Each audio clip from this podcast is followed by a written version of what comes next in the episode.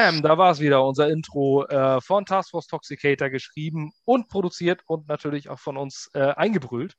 Wir haben uns äh, seinerzeit in ähm, Münster getroffen. Sagt gerne mal was zu diesem äh, Intro. Vielleicht schaffen wir das ja irgendwann äh, auf die Lautsprecher im MetLife Stadium. Ein sehr ambitionierter Traum, aber vielleicht ist es möglich.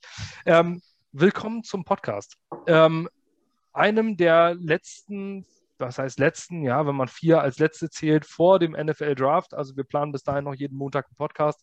Ähm, heute soll es um die Grand Debate gehen, um die große Debatte der Quarterbacks. Ähm, es ist zurzeit das, ähm, das Thema, das Jets Twitter, Jets Facebook ähm, beschäftigt wie kein, kein anderes. Es ist schon fast ein kleiner Glaubenskrieg zwischen den Fans, äh, der ausgetragen wird. Ähm, aber bevor wir damit starten, möchte ich erstmal ganz, ganz herzlich begrüßen Marvin aus Achim. Mit Haare. Genau, mit Haaren. Wir haben nämlich noch einen anderen Marvin aus Achim. Und äh, wir haben eigentlich immer jemanden mit demselben Namen, der aus derselben Stadt kommt, um jemanden zu ersetzen. Also wenn Per aus Kiel nicht kann, dann haben wir einen anderen Per aus Kiel akquiriert. Bisher haben wir das allerdings noch nie gebraucht. Ähm, nein, natürlich Quatsch. Es ist ein äh, glücklicher Zufall. Ähm, Marvin äh, ist jetzt da, Vereinsmitglied. Ähm, wir haben heute gefragt, ob nicht mal jemand Bock hat, äh, mit dabei zu sein. Marvin, ich meine, du saßt auch schon mal vor der Kamera. Ich habe dich irgendwo schon mal gesehen. Aber es kann auch sein, dass Ja, aber es war bei unserem Treffen, also es war ja nicht jetzt im Live-Podcast drin. Genau. Deswegen, Marvin, das erste Mal im Podcast dabei. Schön, dass du da bist. Erzähl hey. mal äh, ein paar Worte. Wie bist du Jets-Fan geworden und warum bist du jetzt plötzlich hier? Ja, also Jets-Fan bin ich seit der Patrick-Ära das weiß ich noch ganz genau. Das war wirklich mein erstes Spiel, was ich mir auch so wirklich angeguckt oder Saison besser gesagt. Das war auch, wo ich wirklich das erstmal mitgelitten habe, sag ich mal, wo wirklich der letzte Spielzug war. Wir hätten noch gewinnen müssen. Ich glaube, das war gegen die Buffalo Bills. Brandon Marshall läuft ganz rechte Seite außen Feld, kriegt den Pass und verhändelt den noch in den letzten paar Metern. Er wäre sonst mindestens im Field Goal Range und wir hätten wenigstens noch gewonnen denke ich mal. So, und da war dann wirklich so mein Herz drin, wo ich denke, scheiße, das hätte man kriegen können und weiß nicht. Und seit da an habe ich dann auch mal mitgefiebert, geguckt, ob Brian Fitzpatrick verlängert wird und so weiter. Und dann, gut, kam die zweite Saison mit ihm, da wollte ich nicht mehr, dass er verlängert. Nach dem Spiel gegen Kansas City, ja. als er den Ball sechsmal zum Gegner geworfen hat. Genau, so, da habe ich schon gedacht, ei, ja, aber wie gesagt, die große Liebe eigentlich auch durch King of Queens dann erlebt und dann, ja, weiter verfolgt ein bisschen noch geguckt, so die Chicago Bears noch mal ein bisschen näher geguckt, weil bei immer wieder Jim war er halt natürlich Bears-Fan, falls ihr diesen nun kennt. Deshalb war es ein 50-50-Ding, aber dann, wie gesagt, bei diesem Spiel habe ich wirklich mein Herz an die Jets verloren und Fieber seitdem her mit und ja, hoffe irgendwann mal auch ein Playoff-Spiel dann zu sehen. ja, das hoffen wir alle. Der Grundstein könnte natürlich jetzt im Draft gelegt werden. Ähm, auf jeden Fall interessant, dass du sagst, weil wenn äh, viele ähm, gerade beim Quarterback-Thema äh, wird das jetzt interessant mit Fitzpatrick. Wir sind durch dunkle Zeiten gegangen als Jets-Fans. Ähm, wir haben gedacht, 2018 ist die dunkle Zeit zu Ende, aber irgendwie zog sie sich bis jetzt hin. Ähm, man hatte Fitzpatrick, man hat einen Josh McCown, man hat Journeyman gehabt, man hat im Hintergrund dann äh, äh, einen Christian Hackenberg oder einen Bryce Petty gehabt, die ähm, ja möglicherweise die Zukunft sein sollten. Es hat äh, nicht sollen sein. Ähm, außer McHagnon hat, glaube ich, auch niemand geglaubt, dass Christian Hackenberg auch wirklich der Pick ist. Ähm, Ryan Fitzpatrick, ähm, wo es angesprochen ist, ich erinnere mich auch immer wieder an dieses Spiel, wenn viele glorifizieren äh, Fitzy dann noch im Rahmen mit den Jets. Er ist mit sich ein klasse Typ, aber man muss auch überlegen, dass 2015 gegen die seinerzeit sieben, acht Bills, die um nichts mehr gespielt haben, man einfach nur ein durchschnittliches Spiel hätte leisten können, in die Playoffs einziehen. Da hat Ryan Fitzpatrick das schlechteste Spiel seiner gesamten Saison, wenn nicht sogar das schlechteste Quarterback Spiel der gesamten NFL 2015 gemacht. Ein ja. absolutes Horrorspiel mit äh, Interceptions in Situationen, wo du niemals den Ball zum Gegner werfen darfst. Und äh, das hat die Jets dann seinerzeit auch die Playoffs gekostet. Für mich war 2015 äh, Brandon Marshall eigentlich der Grund, warum Ryan Fitzpatrick so gut war. Ja, definitiv, definitiv. Auch unseren, Yards unseren Running Back, wie hieß er noch? I, I, Chris, Ivory. Chris, Chris Ivory, genau. Den fand ich auch damals noch bärenstark irgendwie. Immer durch die Mitte, vier, fünf Yards mindestens genommen. Also, das war noch ein schöner Run. Das war auf jeden Decker Fall. hatten wir auch noch. ja, stimmt. Eric Decker ja. als Wide Receiver 2, wo man auch sieht, was so ein guter Wide, äh, zweiter Wide Receiver auch aus, ähm, ausrichten kann. Ja. Ähm, wenn man jemanden hat, der auch dem Wide Receiver 1 äh, ein bisschen den Rücken frei hält, beziehungsweise ein bisschen das, äh, das Feld freiräumt. Ähm, da wurde der Grundstein jetzt ja gelegt, wenn man sich überlegt, dass man mit Keelan, Keelan Cole ähm, einen guten Death Wide Receiver geholt hat. Und dann Corey Davis und ähm, Denzel Mims, das ist auf jeden Fall vielversprechend. Aber wir wollen nicht über Receiver sprechen. Natürlich auch noch herzlich willkommen nach Kiel an den echten Pair, nicht den zweiten Pair Hallo. aus Kiel. Und, und auch der echte Felix aus Paderborn ist auch da. Guten Abend. Ähm, also nicht, dass Marvin der falsche Marvin ist, sondern er also der, der, ich, ich hoffe, dass, dass jeder äh, verstanden hat. Ähm, gut, damit haben wir es eigentlich auch schon mit der Begrüßung und mit dem Intro und alles, was ich jetzt schon mal abarbeiten wollte. Das war ein schöner Podcast. Wir begrüßen, ähm, wir verabschieden uns dann bis nächste Woche Montag. Auch das, war natürlich, auch das war natürlich äh, wieder falsch. Ähm, wir wollen die Quarterback-Debatte starten und damit gehen wir über die latest Topics, ähm, wie wir überhaupt dahin kommen. Dass wir die Quarterback-Debatte haben, ist nach der letzten Saison jedem klar. Auch der, auch der größte Sam Darnold-Fan ähm, oder derjenige, der noch an Sam Darnold glaubt und an die Zukunft. Es gibt auch einige, ähm, nicht nur Jets-Fans, sondern auch äh, rund um die Liga, ähm, denen ist aber allen bewusst, warum diese Debatte geführt wird. Sam Darnold hat letzte Saison ein sehr, sehr schlechtes Jahr gehabt. Umstände, alles, wie man es äh, rechtfertigen möchte oder wie man es erklären möchte, ähm, bringt natürlich eine Sache mit sich. Er hat in drei Jahren ähm, keine richtig gute Saison gespielt individuelle Statistiken, alles drum und dran. Deswegen ist es klar, dass eine Quarterback-Debatte ausbricht. Erst recht, weil man an zweiter Stelle overall pickt und die Quarterback-Class gut ist, im Gegensatz zu 2014 oder 2013, ähm, wo man schon teilweise Quarterback-Classes hatte, wo nur ein QB gezogen wurde. Ich meine, das PJ Manual 2013, wenn ich mir, wenn ich nicht so ganz falsch liege, ähm, der der beste ne? Quarterback war, ja, und wo eigentlich jeder auch wusste, dass das niemals ein First-Round-Talent ist. Da hatte man keinen einzigen First-Round-Quarterback, ähm, eigentlich vom Grade her. Und ähm, jetzt sieht die ganze Geschichte anders aus. Jetzt hat man drei Quarterbacks, vier Quarterbacks eigentlich mit einer ziemlich sicheren First-Round, ähm, First-Round-Grade. Dann dadurch rutschen noch andere rein. Jetzt haben wir ungefähr fünf, wenn es so, es kann aber auch so laufen, dass sogar sechs Quarterbacks in der ersten Runde gezogen werden dieses Jahr. Ähm, ich glaube, beim sechsten wird, äh, da rollen sich einem Kieler hier im Podcast die Fußnägel hoch, wenn man äh, nach Florida schielt. Ähm, aber auch das ist nicht unrealistisch und kann passieren.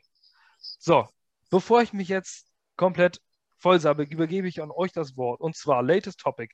Das letzte, was wir gehört haben, war Josh McCown hat gesagt, dass er meint, dass Sam Darnold ein, äh, eine QP-Competition im Camp begrüßen würde.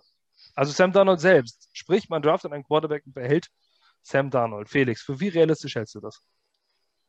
Ähm, ich glaube jetzt nicht, dass Darnold das unbedingt begrüßen würde, aber ich glaube, es könnte ihm tatsächlich helfen und das würde es auf jeden Fall annehmen. Für wie realistisch ich das halte, ist eine andere Frage, wenn man jetzt an zwei wirklich wen nimmt. Meine, McCown hat gesagt, man soll dann Darnold äh, auch als Starter quasi noch im nächsten Jahr etablieren und äh, er hat, meine ich, schon von Zach Wilson dann gesprochen als äh, Beispiel, dass der dann ein Jahr hinter ähm, Darnold quasi ähm, ja, das Scheme lernen darf, lernen soll. Und dass man es so schaffen würde, dass Darnold äh, sich rehabilitiert und äh, seinen Trade-Wert erhöht oder halt, wenn er dann nach der Saison theoretisch ähm, ja, ohne Vertrag dasteht, ein, äh, ja, ein Compensatory Pick äh, generieren würde.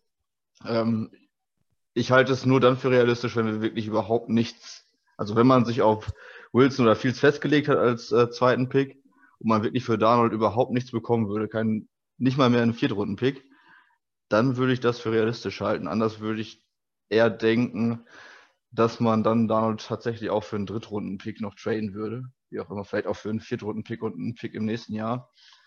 Weil ich einfach glaube, dass man sich sonst zu viel äh, Unruhe einfach in, in das Roster holt sollte Donald auf einmal abliefern, dann fragen sich alle, ja, warum hat man jetzt mit äh, Pick Nummer 2 einen Quarterback geholt? Was macht man nach der Saison? Ähm, weil es ist ja jetzt nicht so wie bei den Packers, dass wir einen Donald da stehen hätten, der 36, 37 ist, vielleicht noch zwei, drei Jahre spielt und danach könnte man dann mit dem äh, gedrafteten Quarterback weitermachen. Donald ist zwei Jahre älter als äh, beispielsweise Wilson. Also diese Möglichkeit gäbe es nicht. Und dann hätte man den Second Overall Pick entweder in den Sand gesetzt oder man tradet Darnold. Wilson hat dann aber den, noch mehr Druck. als Beispiel jetzt, weil Darnold da vor die Saison abgeliefert hat. Und ähm, ja, ich sehe da eigentlich keinen Gewinner sonst. Also ich halte es für nicht so realistisch, um ehrlich zu sein. Wirklich nur, wenn man für Darnold wirklich überhaupt kein Angebot kriegt, was irgendwie adäquat wäre. Per, ähm, Dan Graziano hat gesagt von ESPN, dass, ähm, dass er es für realistisch hält, dass man Sam Darnold hält und trotzdem an Nummer 2 Quarterback zieht. Ähm, siehst du das mit jedem Tag ähnlich realistischer oder, ähm, oder ist es für dich weiterhin eine Variante, die nicht in Frage kommt? Also für mich ist es eine Variante, die überhaupt nicht in Frage kommt, weil es, ähm, ja, es ist keinem der Beteiligten gegenüber irgendwie fair. Darnold wurde jetzt von der Franchise die letzten drei Jahre in allem, was er ist, bombardiert durch die Fehlentscheidungen, die das Team getroffen hat. Dafür kann er selbst relativ wenig. Und wenn man ihm dann jetzt noch in seinem letzten Jahr, naja, ihm die Möglichkeit eines Neuanfangs nimmt, ihn einen Second Overall Pick vor die Nase setzt oder halt als Competition mit reintut, das ist ihm gegenüber einfach unfair. Es ist dem, wie Felix erklärt hat, dem Rookie Quarterback gegenüber unfair. Der hat dann auch andere Erwartungen. Es ist eine furchtbare Unruhe die ganze Zeit im Camp. Äh, ich glaube, dass die Nachrichten, die jetzt rauskommen, dass Darnold damit einverstanden wäre oder dass es realistisch ist, das dient einfach nur dessen, den Trade-Wert hochzuhalten, beziehungsweise überhaupt hochzubringen. Wenn eine andere Franchise denkt, um Gottes Willen, die behalten den am Ende und dann kriegen wir ihn vielleicht nicht oder dann kriegen wir gar keine andere Option, dann holen die vielleicht eher nochmal einen Second- oder Third-Round-Pick raus.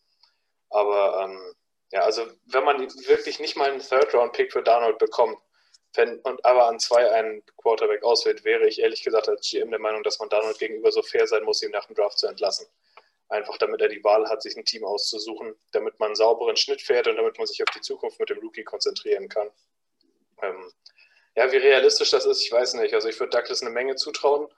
Er wird seine, also er verschenkt seine Assets nicht, hat er bis jetzt nicht gemacht und das wird auch in Zukunft nicht so sein. Er bewertet Spieler und verschenkt sie nicht für nichts. Das kann ich mir nicht vorstellen. Also wenn wirklich niemand was bietet, dann wird er vielleicht bleiben, aber ich glaube das eigentlich nicht. Ich denke immer noch, dass wir jetzt nach den Pro Days von Fields und Wilson in der Phase sind, wo Douglas ab Angebote abwartet und hofft, dass noch was Höheres reinkommt und deswegen auch diese Gerüchte rauskommen, von wegen, dass man Donald behalten würde. Aber ich denke, spätestens an Tag 2 des Drafts, analog zu damals Josh Rosen, werden wir den Trade von Donald sehen. Davon gehe ich mittlerweile eigentlich ziemlich sicher aus. Und dann für einen Day-2-Pick. Marvin, was ist deine Idealvorstellung, was man äh, für Sam Darnold bekommt? Du bist ja eher der Verfechter davon, einen Quarterback zu draften. Ja. Und äh, einen harten Cut zu ziehen. Ähm, was glaubst du, ist realistisch, was man jetzt für ihn bekommt?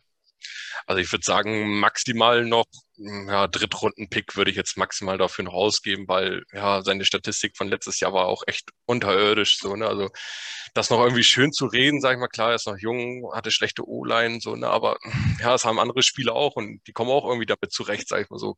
Dass da nur neun Touchdowns damals rausgekommen sind, boah, ja, weiß ich nicht so. Ne? Und auch 2019, sag ich mal, waren es wirklich auch nur die Punkte, wo es nachher um gar nichts mehr ging. So, ne? Also von da aus sah ich da auch nicht so wirklich die heftige Steigerung, wo man sagt, so im zweiten Jahr erst angekommen, so klar, sind immer andere Umstände so, ne? aber weiß ich nicht, wenn ich auf dem Spielfeld bin, will ich doch mein Bestes geben und alles zeigen. Und wenn das wirklich jetzt war, was er kann, sei es mal, ja, sehe ich da jetzt nicht so die rosige Zukunft. Klar kann man jetzt so mit ihm weitermachen und dann gucken, wie es dann wird, aber nachher wird man wirklich so die Las Vegas Raiders, so dass ein Derek Carter jahrelang geht, aber im Endeffekt auch nicht wirklich glücklich damit ist. So, ne? Also ja, deshalb ja. wäre ich hier einen neuen Quarterback.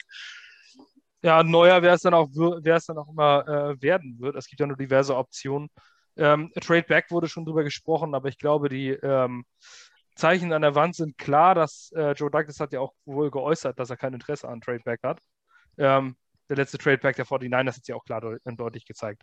Warum für mich, also diese ganzen Geschichten bezüglich der, ähm, der Stick with Sam-Geschichten und Bart Scott zum Beispiel, das ist jetzt auch in einem äh, Interview gesagt, Bart Scott ist netter Kerl, interessanter Typ, aber er ist nicht unbedingt jetzt äh, der große Talent Evaluator. Man ist zumindest nicht, ist zumindest nicht bekannt dafür, ähm, die interessanten äh, Takes rauszuhauen. Ist öfter mal ein Podcast als Unterhaltungs, ähm, dabei. Er hat gesagt, er, er, er war schon so, hat schon so viel mit Horrible QBs zu tun gehabt und sowas.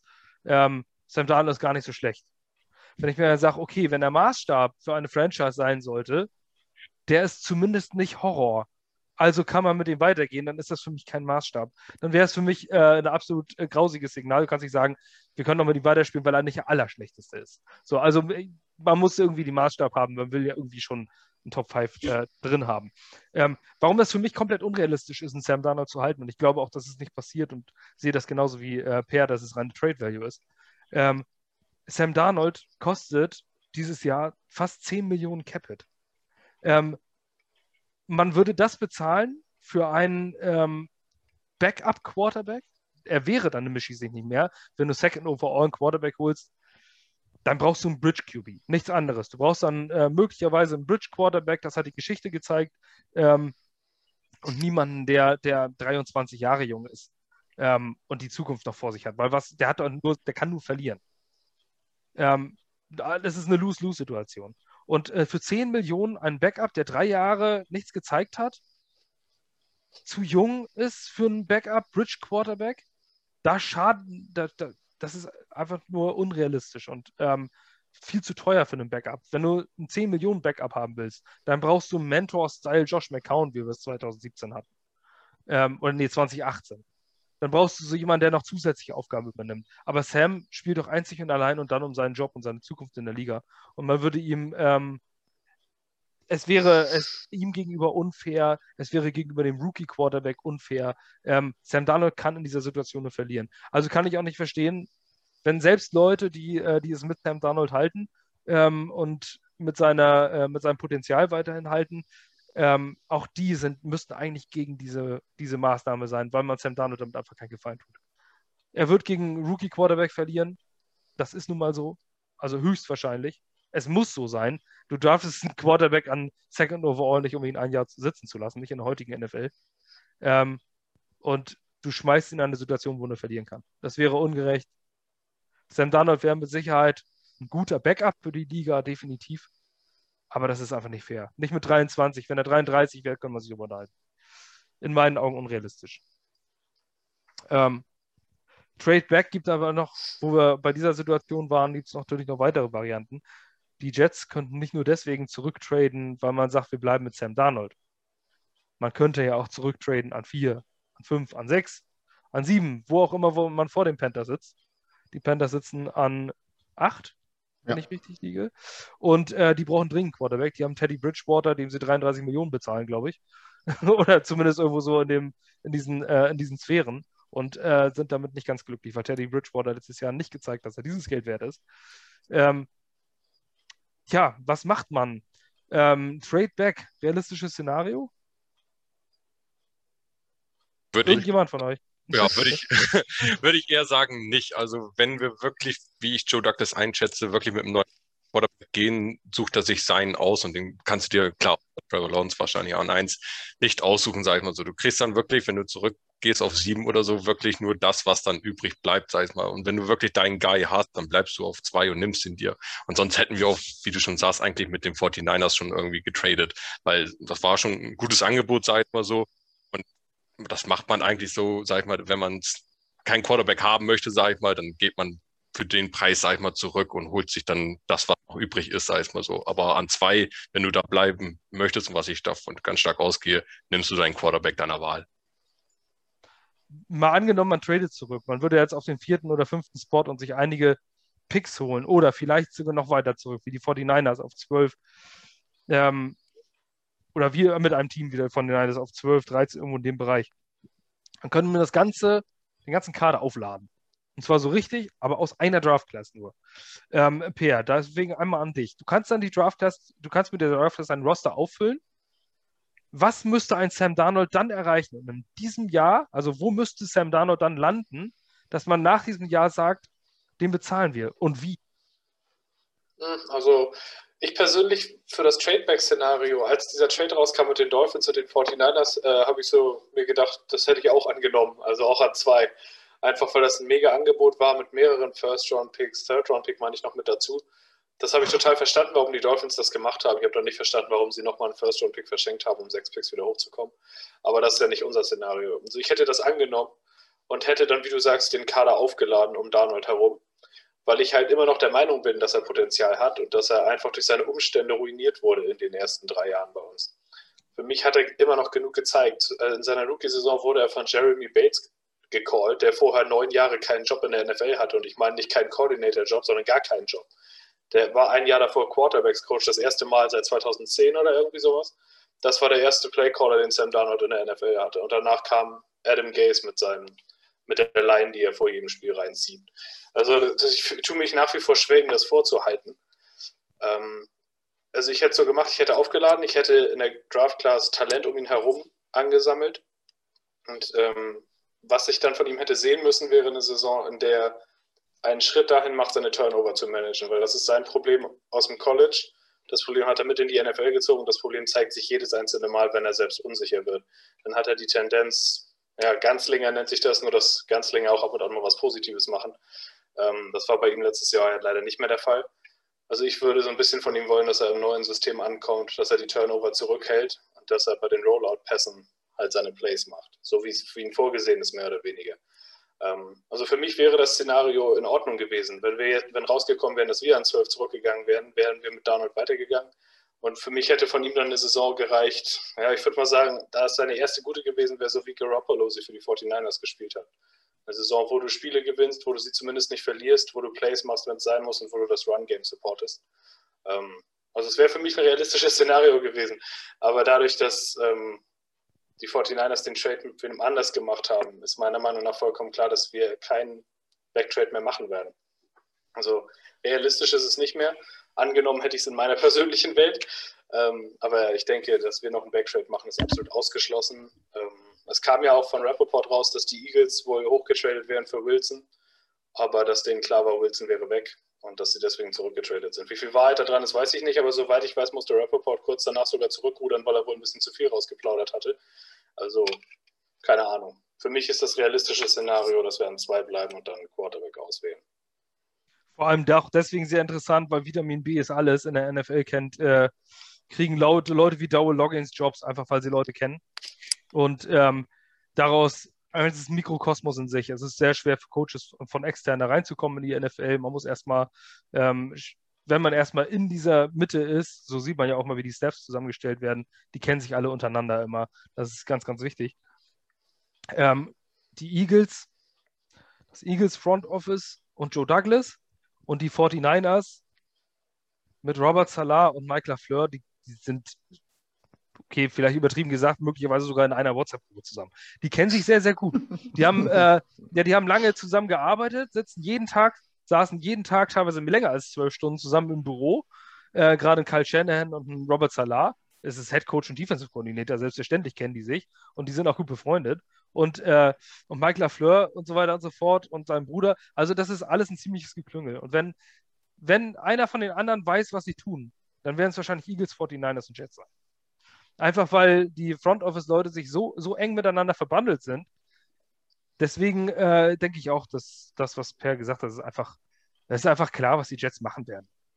An, an Pick 2. Also zumindest für die 49ers und für die Eagles. Nicht für uns als Fans, aber für die wird klar sein, was dort passiert. Ähm, Bleibt nur noch die Frage, wie die WhatsApp-Gruppe heißt. ja, und ob man die vielleicht irgendwie hacken kann. Field of Dreams oder irgendwie sowas. Shanahan Offense. Ja, genau. Ähm, ja, ähm, du bist auch noch ein Verfechter davon, Felix, äh, dass man Sam noch eine Chance geben sollte. Mal angenommen, es wäre, es würde jetzt passieren, man würde an Second Overall einen ganz anderen Spieler nehmen, als man erwartet keinen Quarterback, sondern nimmt sich dann irgendeinen Skillplayer, einen Tackle oder sonstiges.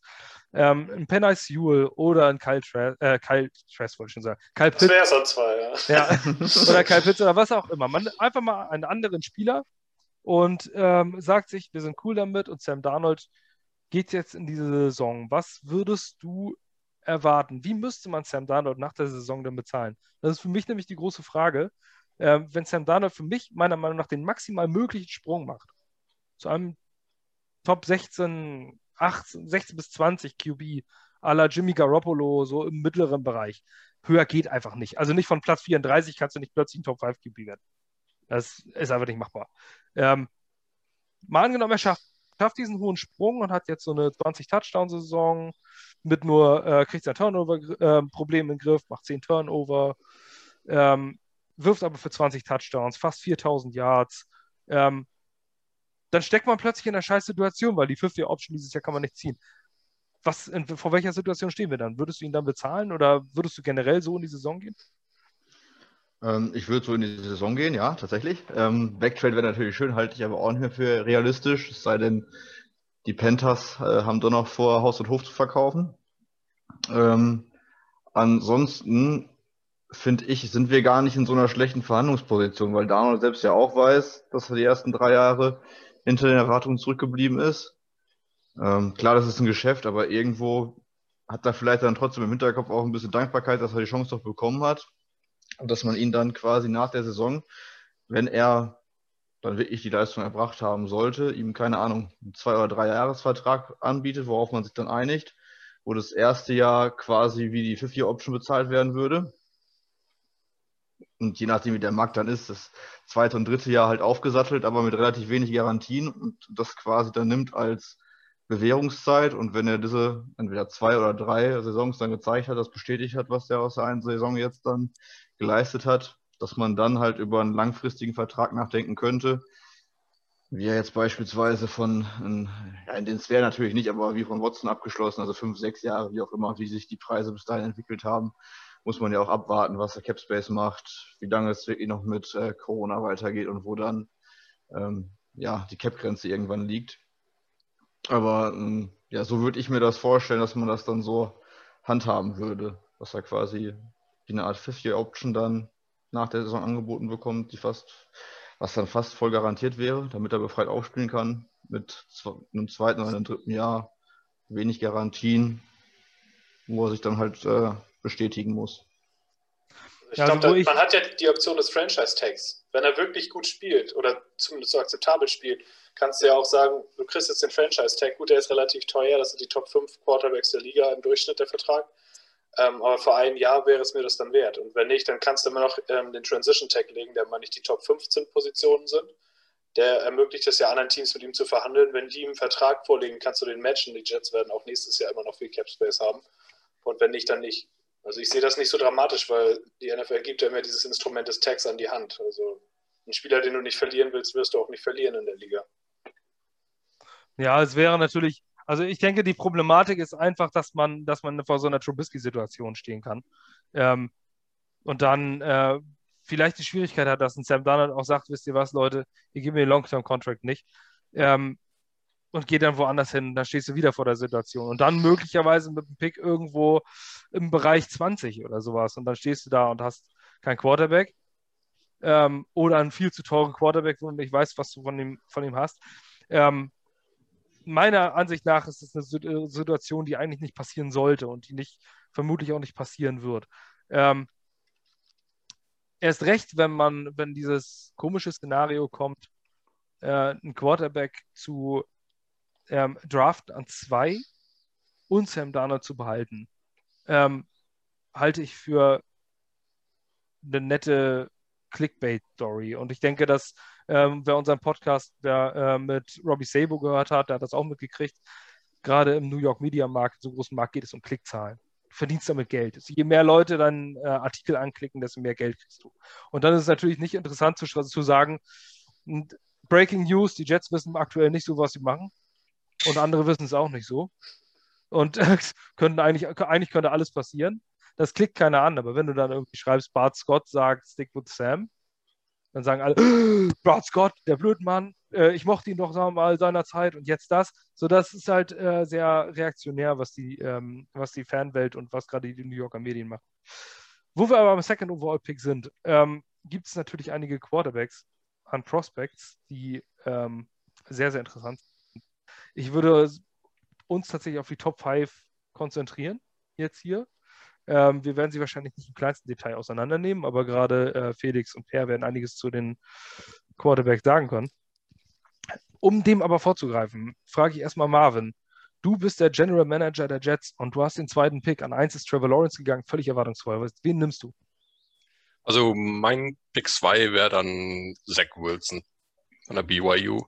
Also sein Tape auch, was ich gesehen habe, sah wirklich beeindruckend aus. Sein Pro Day mit dem einen Wurf, also war schon geil. Klar, Darnold hat das auch irgendwie gemacht, aber nicht aus der Entfernung, sag ich mal, oder der Distanz besser gesagt. Also da gibt's kaum was ich, wo ich sagen würde, ich würde jetzt Fields, klar, Fields jetzt, hat seinen 40 Yard Dash da ziemlich schnell hinter sich gebracht, aber weiß ich nicht, einen wegrennenden Quarterback, dann will ich lieber einen, der ein bisschen langsamer ist, aber dafür seine Pässe wirklich akkurat auch in jeder Lage anbringen kann. Also Zach Wilson ähm, ähnlich natürlich von der, von der, von der, von der Veranlagung. Ähm, ja, um da in dem im Uhrzeigersinn, zumindest beim Uhrzeigersinn, ich weiß nicht, ob ihr genauso angeordnet seid wie, wie anders, würde ich jetzt äh, zu Per übergehen. Wer wäre dein Pick? Ich dachte, du hast Felix, aber bei mir wäre der Uhrzeigersinn jetzt Felix gewesen. ähm, mein Pick an zwei wäre Justin Fields, wenn es ein Quarterback sein soll. Ähm, für mich ist er der beste Prospect der Klasse nach Lawrence, unabhängig von der Position. Ich habe ihn ähm, vom Grade her einen Ticken über dem, was, was ich Sam Darnold, äh, Darnold damals hatte. Und das ist für mich auch der Grund, warum ich in den letzten Wochen so ein bisschen geswitcht bin davon, unbedingt Darnold halten zu wollen, zu ich, mit Fields wäre ich auch in Ordnung weil er einfach ein großes Talent ist.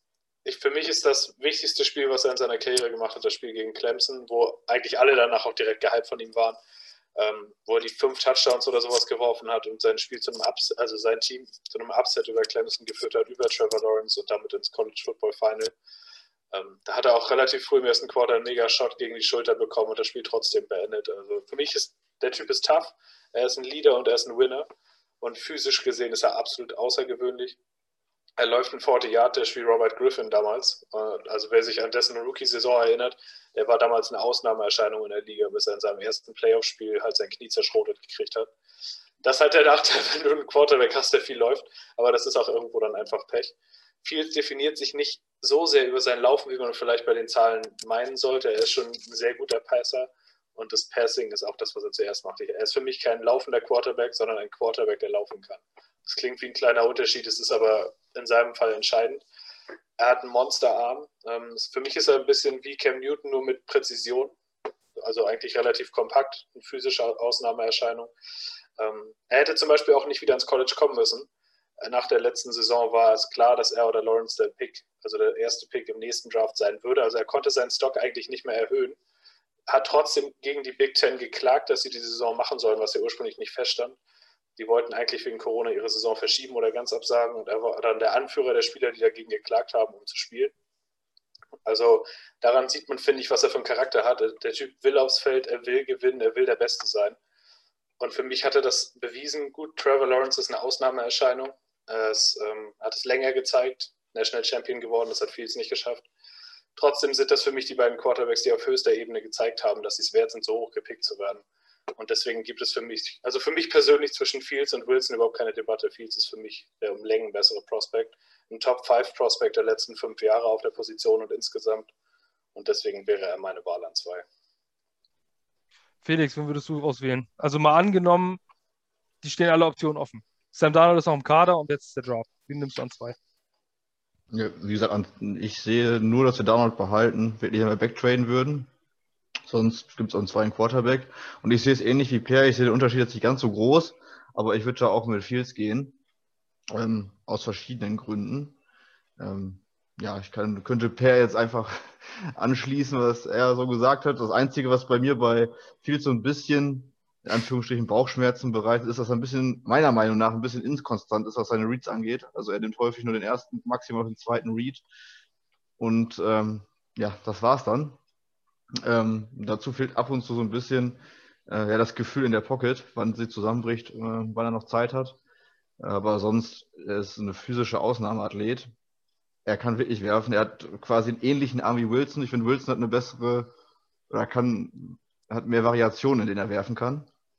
Aber ob man das braucht, ist halt die andere Frage. Und ich glaube, die Athletik von Fields gibt in einer Offense noch andere ähm, ja, Facetten, die man nutzen kann wenn man sich jetzt vorstellt, wie San Francisco vielleicht ihre Offense aufgebaut hätte, wenn sie dazu noch einen Quarterback gehabt hätten, der auch laufen kann, ähm, dann wird es ja noch viel verwirrender für die Defense, worauf sie sich einlassen müssen. Ähm, Fields hat gezeigt, dass er tough ist, dass er durch eine Verletzung durchspielt, dass er spielen möchte. Er kann sehr gut aus dem Laufen werfen und ähm, er hat es halt gegen die besten Colleges gezeigt. Im Verhältnis dazu Wilson der ist ja quasi jetzt so die Cinderella-Story dieser Saison. Viele geben dann dieser, dem Argument entgegen, dass man sagt, er hatte einfache College-Gegner, dass natürlich auch seine Receiver nicht die besten waren. Dennoch glaube ich, äh, ist es zuträglicher, gegen einfachere Verteidigungen zu spielen für, den, für die Offense. Also das boostet die Stats mehr. Ich habe eine äh, Statistik heute gesehen, dass im letzten Jahr äh, BYU die 106 schwierigste, den 106 schwierigsten Spielplan gehabt hätte. Ich weiß jetzt nicht, wie viele Spielpläne da in der Auswertung sind, aber äh, das ist äh, relativ 106. wenig. ja, es ist halt so. Er, und er hat gegen drei Defensivspieler gespielt, die, in, die von der ESPN unter den Top 200 äh, Spielern gelistet sind. Und nicht einer davon ist ein Erst- oder Zweitrunden-Grade von ESPN. Also man muss das immer so ein bisschen im Verhältnis sehen, finde ich. Ähm, deswegen ist für mich Fields da klar vorne, weil er einfach die sichere Baseline meiner Meinung nach auch mitbringt und das Ceiling von beiden sehe ich ähnlich. Wo ich bei Wilson aber die höhere Wahrscheinlichkeit zumindest sehe, dass es die Umstände waren, die ihn so gut haben machen lassen. Und ähm, dass da das in Anführungsstrichen Basspotenzial halt höher ist. Meiner Meinung nach zumindest. Ähm, und der Pro Day war echt gut von ihm, das muss man sagen. Hatte so ein paar Würfe, wo ich jetzt sagen würde, die waren ein bisschen late. Das hatte er auch auf dem Tape, fand ich zumindest das ein oder andere Mal, vor allem bei Slants, wo er ein bisschen äh, ja, spät war.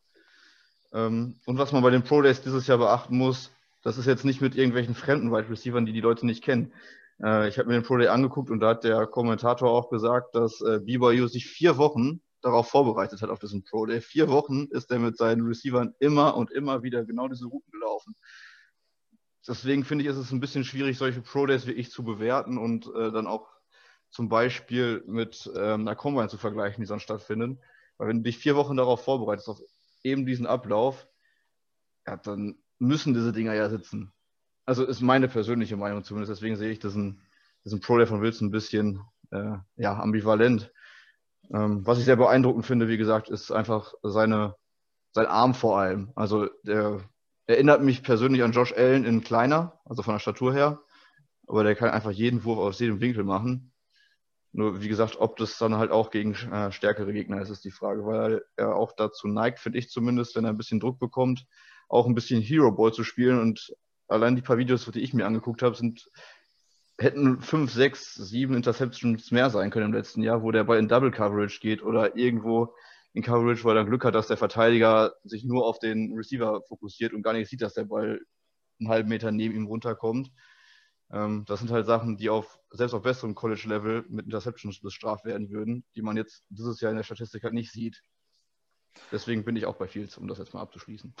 Ähm, ja, weil wir, zu den Details kommen wir natürlich noch gleich noch ein bisschen. Ähm, nicht, natürlich nicht in der endgültigen Analyse. Über einzelne Quarterbacks, wenn man sich die Tapes anguckt, können wir wahrscheinlich pro einzelnen Prospect schon ähm, einen ganzen Podcast füllen. Ähm, ich habe heute nichts anderes mehr vor. genau. ähm, nein, aber bevor wir natürlich zu den Kandidaten gehen, ähm, mein Pick wäre aktuell auch tatsächlich Justin Fields, obwohl ich sehr, sehr lange bei Zach Wilson war und äh, ich muss auch sagen, dass ich über einen Pick von Zach Wilson äußerst glücklich wäre. Ähm, es gibt sogar gleich drei Quad, nee, vier Quarterbacks sogar, wo ich sagen würde, äh, wo ich äh, wirklich excited wäre. Und ähm, das ist eine schöne Situation. Es fühlt ähnlich an wie 2018. Ähm, allerdings bin ich auch nicht der beste Talent Evaluator. In 2018 hätte ich nur bei Josh Allen abgekotzt und äh, hätte mich am meisten bei Josh Rosen gefreut. Ähm, ja, also ich sag mal drei Jahre später, aber so ist das halt auch immer. Ähm, Sam Darnold hatte auch einen, einen, außergewöhnlich guten Pro Day, muss man sagen ähm, hat einen Rose Bowl gespielt, der absoluter Wahnsinn war. Ähm, natürlich können auch äh, Prospects einfach gnadenlos scheitern. Ähm, und nicht ansatzweise das werden, ähm, was, was sie dann ähm, versprechen auf dem Tape, was sie sein könnten. Ähm, ich muss gleich mal sagen, dass ich, ich finde dieses Competition-Argument ein ziemliches Null-Argument. Unabhängig von Personen, sondern insgesamt, wo ich einfach sagte, also, kannst ja jemand, ja klar, ich hatte mich mit Per drüber unterhalten, Per hat auch gesagt, muss man in die Evaluation mit einbeziehen. Ich denke, das ist auch der richtige Ansatzpunkt, dass man sagt, ähm, kann man da irgendwo mit einbeziehen, aber du kannst einem Spieler ja nichts vorwerfen, ähm, was er nicht kontrollieren kann. Und ähm, die BYU Offense ist jetzt ja auch nicht abseits von Zach Wilson das gewesen, äh, was man, ja, was jetzt wirklich das Gelbe vom Ei ist. Aber ähm, trotzdem muss man natürlich alle Sachen beleuchten. Das ist insbesondere beim ähm, Evaluieren von Prospects so. Ähm, muss man Vor- und Nachteile abwägen. Ich würde jetzt aber ganz gerne äh, anfangen bei den fünf Quarterbacks, die in der ersten Runde gehen könnten. Und ähm, bevor ich da anfange, möchte ich aber noch wenige Worte zumindest. Er wird mit den Jets wahrscheinlich in Verbindung gebracht werden. Aber sollte diese kleine Situation ähm, eintreffen, dass an zweiter Stelle kein Quarterback gedraftet wird und an Pick Nummer 23 auch nicht. Und äh, man sich dann bei Pick 34 sagt, jetzt holen wir vielleicht doch einen Quarterback und äh, machen Battle mit Sam Darnold, könnte derjenige Davis Mills heißen. Und ähm, das ist ein interessanter Quarterback von Stanford und Per hat sich damit beschäftigt. Auf unserer Seite könnt ihr unter Events und Prospects ähm, den Scout Report von Davis Mills angucken. Ein interessanter unter dem Radar-Kandidat, von dem Per doch durchaus begeistert ist, oder? Ja, irgendwie schon. Also das ähm, war das letzte Scouting-Profil, das ich vor einem Monat geschrieben habe. Ähm, ich bin irgendwie auf den gestoßen, weil ich, dem, weil ich die, mir die Quarterback-Klasse angeguckt habe und damals halt auch noch komplett der Meinung war, keinesfalls in zwei einen Quarterback auswählen zu wollen. Also habe ich ein bisschen nach Midround-Quarterbacks gesucht und mir so gedacht, naja, das würde ich dann vielleicht schon eher auswählen, so jemanden in die Competition mit Darnold zu stecken. Das kann man ja machen, damit man eine Option hat. Und da bin ich dann halt über Davis Mills gestolpert. Damals war es tatsächlich Dritt-Viertrunden-Grade auf dem. Aber mittlerweile ist die ganze Scouting-Community gefühlt hinter ihm her. Also das ist, ähm, der hat einen mega Hype entwickelt, dafür, dass er im College, glaube ich, nur sechs oder acht Spiele insgesamt gestartet hat. Äh, der hatte viel mit Verletzungen zu kämpfen. Der war ein Five-Star-Recruit, also das Höchste, was du aus der Highschool als Rekrutengrad haben kannst. Hat sich dann für Stanford entschieden. Und wo er für mich besonders interessant wird, ist die Offense von Stanford. Der Head Coach von denen ist David Shaw. Das war, also der stammt aus dem Harbour-Tree, wenn man so will. Also dem Harbour, der jetzt bei Michigan ist. Als er noch in der NFL war, hat er mit dem zusammengearbeitet. Und die bauen eigentlich im College immer NFL-Offenses auf, also Pro-Style. Mit viel Under-Center, mit viel mehreren Reads, also wo ein Quarterback viel machen muss, was ihn dann auch in der NFL erwartet. Und Mills war unheimlich gut darin die letzte Saison. Er hat bei Stanford jetzt wirklich nur sechs Spiele gemacht, weil die Saison da auch verkürzt war, meine ich, oder weil die nicht so viele Spiele hatten. Ähm, aber in den sechs Spielen hat er nur in einem einzigen Spiel überhaupt einen Turnover produziert. Und das, obwohl es seine erste richtige Saison als Starter gewesen ist, weil er vorher ständig verletzt war, seine ganze Karriere. Trotzdem wurde er vor der Saison zum Teamcaptain gewählt, obwohl er vorher noch nie groß eine Rolle für die Mannschaft gespielt hat. Das ist für mich bei einem Quarterback ein Ausscheidungskriterium, wenn er nicht zum Teamcaptain gewählt wird. Würde ich ihn im Leben nicht draften, weil meiner Meinung nach dann da was nicht stimmt. Ähm, ja, für mich ein sehr interessanter Prospect, ein klassischer Pocket Passer, der aus einem NFL-Ready-System kommt und ähm, den Namen sollte man mal gehört haben. Vielleicht nicht unbedingt für die Jets, aber falls der nächstes Jahr plötzlich irgendwo auftritt oder plötzlich ein Camp-Battle gewinnt, das würde mich nicht unbedingt überraschen. Es würde mich nicht mehr überraschen, wenn irgendein Team in Anführungszeichen so wahnsinnig ist, ihn Ende der ersten Runde noch zu wählen. Einfach weil sein Hype mittlerweile so ein bisschen durch die Decke geht. Und für mich ist er ein um Längen besseres Prospect, äh, besserer, jetzt sage ich schon wieder diese englische Variante, äh, besserer Kandidat als Kyle Trask von Florida. Also ich finde ihn ziemlich gut, aber ich denke nicht, dass er am Ende bei uns landet. Ja, danke für die Insights. Davis Mills ist auf jeden Fall ein Name, den man äh, hören kann. Lama Jackson ist seinerzeit auch 32 weggegangen. Ähm, auch kaum noch jemand mitgerechnet. Und plötzlich war es dann doch Lama Jackson. Ähm, und der ist ja nur auch ganz gut geworden. Zumindest was die Geschichte so sagt, was die jüngere Geschichte sagt. Ähm, NFL-MVP wird nicht jeder. Ähm, dann haben wir die Top 5 und äh, an fünfter Stelle, also Kyle Trask wie, würde ich jetzt nicht großartig erwähnen. Weil in meinen Augen kommt er nicht in Frage. In meinen Augen ist er ähm, maximal ein Career-Backup. Ähm, und ich glaube, dass die Jets und Kyle Trask, das wird einfach äh, nicht ansatzweise realistisch sein. Ähm, dann würde ich nämlich starten an fünf mit dem Quarterback, der eigentlich die perfektesten Umstände haben konnte, die man überhaupt nur haben konnte im letzten Jahr, und zwar Mac Jones von Alabama. Ähm, interessanter Kandidat, lacht viel, haben wir zumindest beim Scout, beim äh, Pro Day gesehen. Ähm, was kann er und was kann er nicht? Äh, Marvin, hast du dich irgendwie mit ihm beschäftigt oder weißt du irgendwie, was Mac Jones kann? Nicht viel von denen habe ich jetzt so weit eigentlich nicht viel vor. Also bei dir sind es eher die Top 2. Genau, dann, also. Ähm, ja, oder Top 3 zumindest. Äh, ja. Dann Felix, war ich bei dir weiter mit, ähm, mit Mac Jones. Kannst, was kannst du zu ihm sagen? Ähm, also ich finde, Mac Jones äh, wäre bei mir auf Platz 4 tatsächlich. Ähm, er bringt jetzt nicht so flashy Plays quasi. Also er ist physisch, sagen wir mal, limitierter als die restlichen äh, Quarterback Prospects, die jetzt in den Top 5 ähm, sonst auftauchen. Was er aber mitbringt, er hat ein ähm, sehr weites Spielverständnis. Kann natürlich auch, wie du sagst, daran liegen, dass er sehr gute, ein sehr gutes Rounding Cast quasi hatte. Mit äh, Wide Receiver, Running Back und so weiter. Das macht es vielleicht auch ein bisschen einfacher. aber ähm, er ist im ähm, mittleren Passspiel oder im kurzen Passspiel sehr genau. Er macht halt wenig Fehler. Er gibt er nimmt das, was ihm die Defense gibt. Er ist äh, gut in seinen Reads. Ich finde, er ist auch ähm, ja, sehr weit darin, eine Defense schon ähm, Pre-Snap zu lesen und weiß, was er danach machen will. Ähm, war auch unter anderem ein Grund dafür, ähm, dass sie gewonnen haben gegen ähm, Fields im Finale. Meiner Meinung nach. Und halt natürlich Devonta Smith, der hatte ja, glaube ich, schon zur Halbzeit 130 Yards. Ähm, das bringt er halt mit. Also er, er verliert kein Spiel. Er ist für mich ein guter Game Manager, aber er wird wahrscheinlich nie viel darüber hinaus bringen, was äh, ihm das Scheme halt nicht gibt oder was ihm seine Anspielstation nicht geben. Das ist meine Meinung zu Mac Jones. Aber ich würde ihn ähm, vor Trey Lance sehen, einfach weil ich ihn als rein Quarterback äh, für besser empfinde. Ähm, ja, also du hast recht, Platz 5, äh, Platz 4 war er, ja, tatsächlich. Na, wir haben aber noch Trey Lance, ganz genau. Okay, deswegen ist mit den Platzierungen ist ohnehin immer schwierig. Wahrscheinlich hat sowieso ja, jeder seine eigene. Auf jeden Fall. Ähm, gerade äh, gerade Per hat nochmal, ähm, hat bei Zach Wilson zum Beispiel ihn auch deutlich weiter hinten als manche andere. Ähm, Mac Jones für mich persönlich ist, äh, ist ein Quarterback, der, ähm, wenn man das Argument der geringen Competition für ähm, Zach Wilson äh, verwendet, sollte man auch das Argument der perfekten Umstände für Mac Jones benutzen. Devonta Smith, Heisman Trophy Winner als Receiver, eine Offensive Line, wo er ähm, vorher noch ein Pausenbrot essen konnte und dann werfen.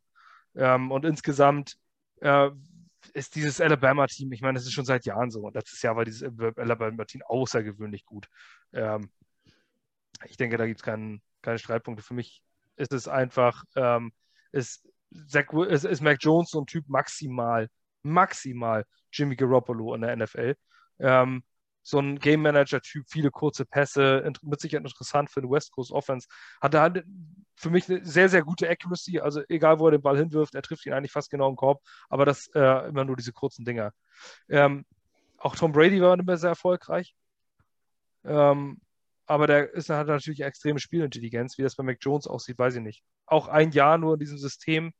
Ähm, wenn man ihn mal Pro Day gesehen hat und ein bisschen Sport machen könnte, der durchaus mal. Also ähm, nichts, gegen, nichts gegen Brüste. Brüste sind super, aber ähm, ich weiß nicht, ob sie bei einem NFL-Quarterback ähm, wackeln sollten, wenn man läuft. Ähm, aber das äh, wäre jetzt, es soll jetzt kein Body-Shaming sein, um Gottes Willen. Jeder kann ähm, natürlich so leben, wie er möchte, aber als NFL-Quarterback ähm, finde ich, sieht er nicht unbedingt sehr athletisch aus. Oder was meinst du, Per? Nee, über Athletik kommt er jetzt nicht unbedingt. Ähm, aber das ging auch schon an den NFL-Quarterback so.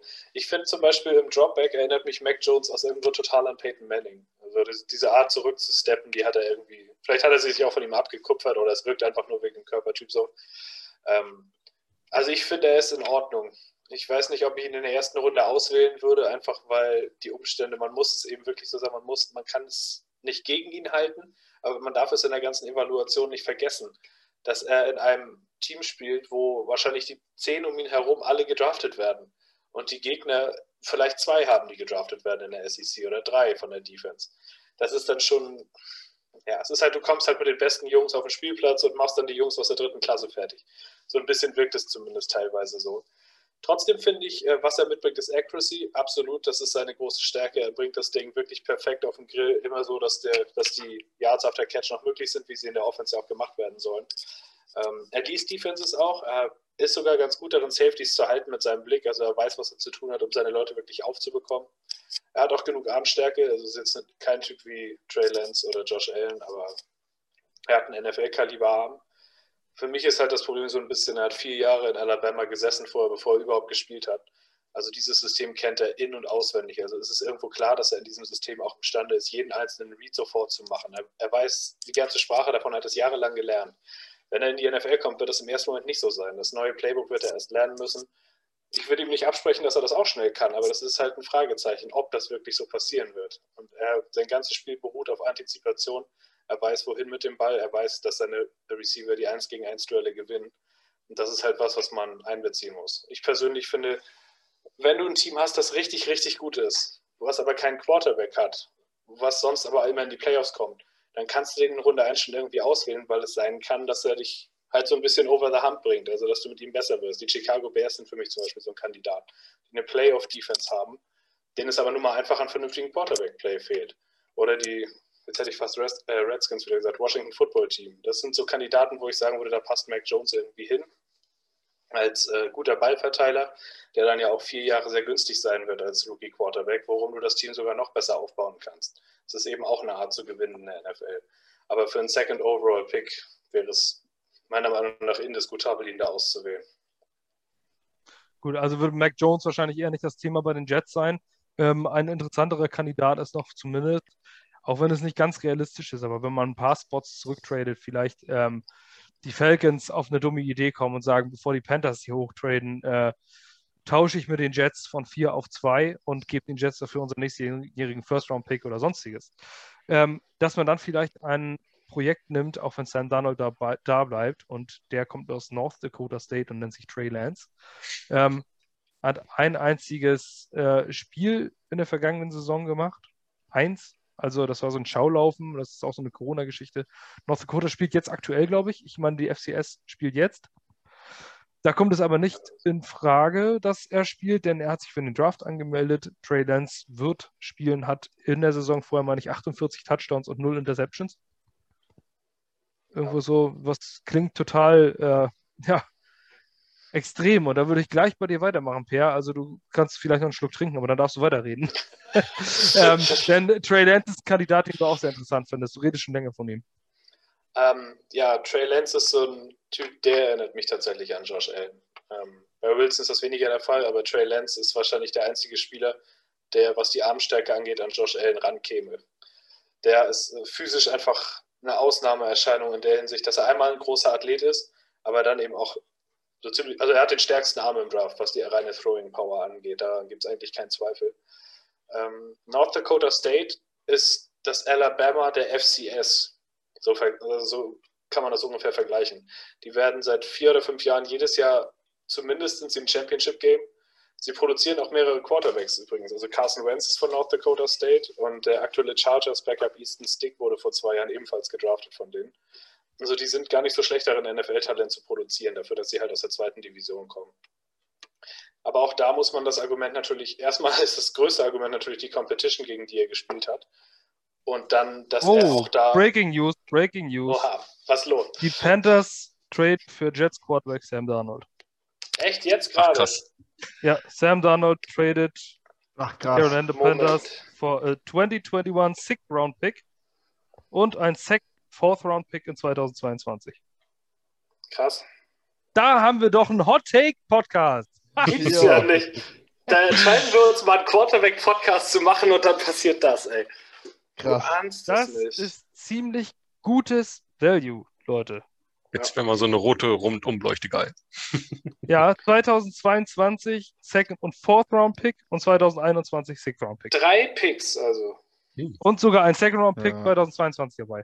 Das ist ja. Future Uploading. Also Instant würde ich sagen, das ist ein guter Trade. Also hier, also Freddy hört uns vielleicht nicht unbedingt zu, aber von wegen, wir kriegen nicht mal äh, eine, eine Tüte ja. Chips für ihn. Das ist ein, also man muss immer Future Picks immer um eine Runde äh, downgraden Krass. eigentlich, so sagt man das zumindest. Also äh, wäre das vom Wert ein, ein Dritt-, Fünft- und Sechstrunden-Pick. Krass. Also das war man hat natürlich, man hat natürlich den Vorteil, dass man, wenn man dann nächstes Jahr einen Pick mehr hat, die Verträge nicht alle gleichzeitig auslaufen. Ne? Aber das ist doch mal ein Hot Take Podcast oder was? Ja. Also, auch ja wenn auch ihr sagen, ihn hört, dann wisst ihr es wahrscheinlich schon lange, aber trotzdem ist es jetzt natürlich, äh, der, das Gute ist doch, dass die ganze Stunde, die wir jetzt aufgenommen haben, nicht äh, unaktuell wird dadurch.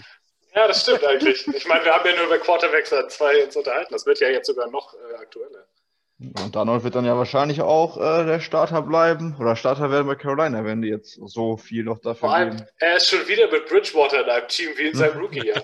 ich habe immer noch ein Bridgewater Jets Jersey. Ich bin wahrscheinlich der Einzige auf der ganzen Welt, der das besitzt. Und ein Donald äh, Jets. Krass. Bin ich mal gespannt, was der äh, was er in der Carolina Offense unter Brady dann macht. Es ist ein toller Landing-Spot für ihn, das muss man ja, echt sagen. Also eine, eine Joe Brady Offense mit Rule einen guten Head Coach. Dann hat er wieder einen guten äh, Go-To-Receiver mit Robbie Anderson, muss man auch mal sagen. Und die ja, Robbie, Robbie, und Sam, das hat einfach gut gepasst. Und ich denke mal, dass die zusammen zu pairen, Ähm, schade, dass jetzt Curtis Samuel nicht mehr da ist. Aber ansonsten äh, könnte das interessant und vor allem mit Christian McCaffrey, der ihm ähm, mit vielen Screenpässen zu ordentlich äh, Selbstbewusstsein. Und passt auf, an 8 nehmen sie dann äh, Pitts. Ja, und dann hast du Anderson, Pitts, McCaffrey. Da brauchst du auch keinen äh, Watson mehr. Schon Aber eine Offensive Line wäre trotzdem noch ganz nett. ja, Overrated. äh, brauchst du ja nicht. Ja, aber mein Gott, äh, da sind wir doch gerade, also das, äh, jetzt haben wir natürlich. Ähm, Eine Stunde aufgezeichnet und dann sowas. Ey.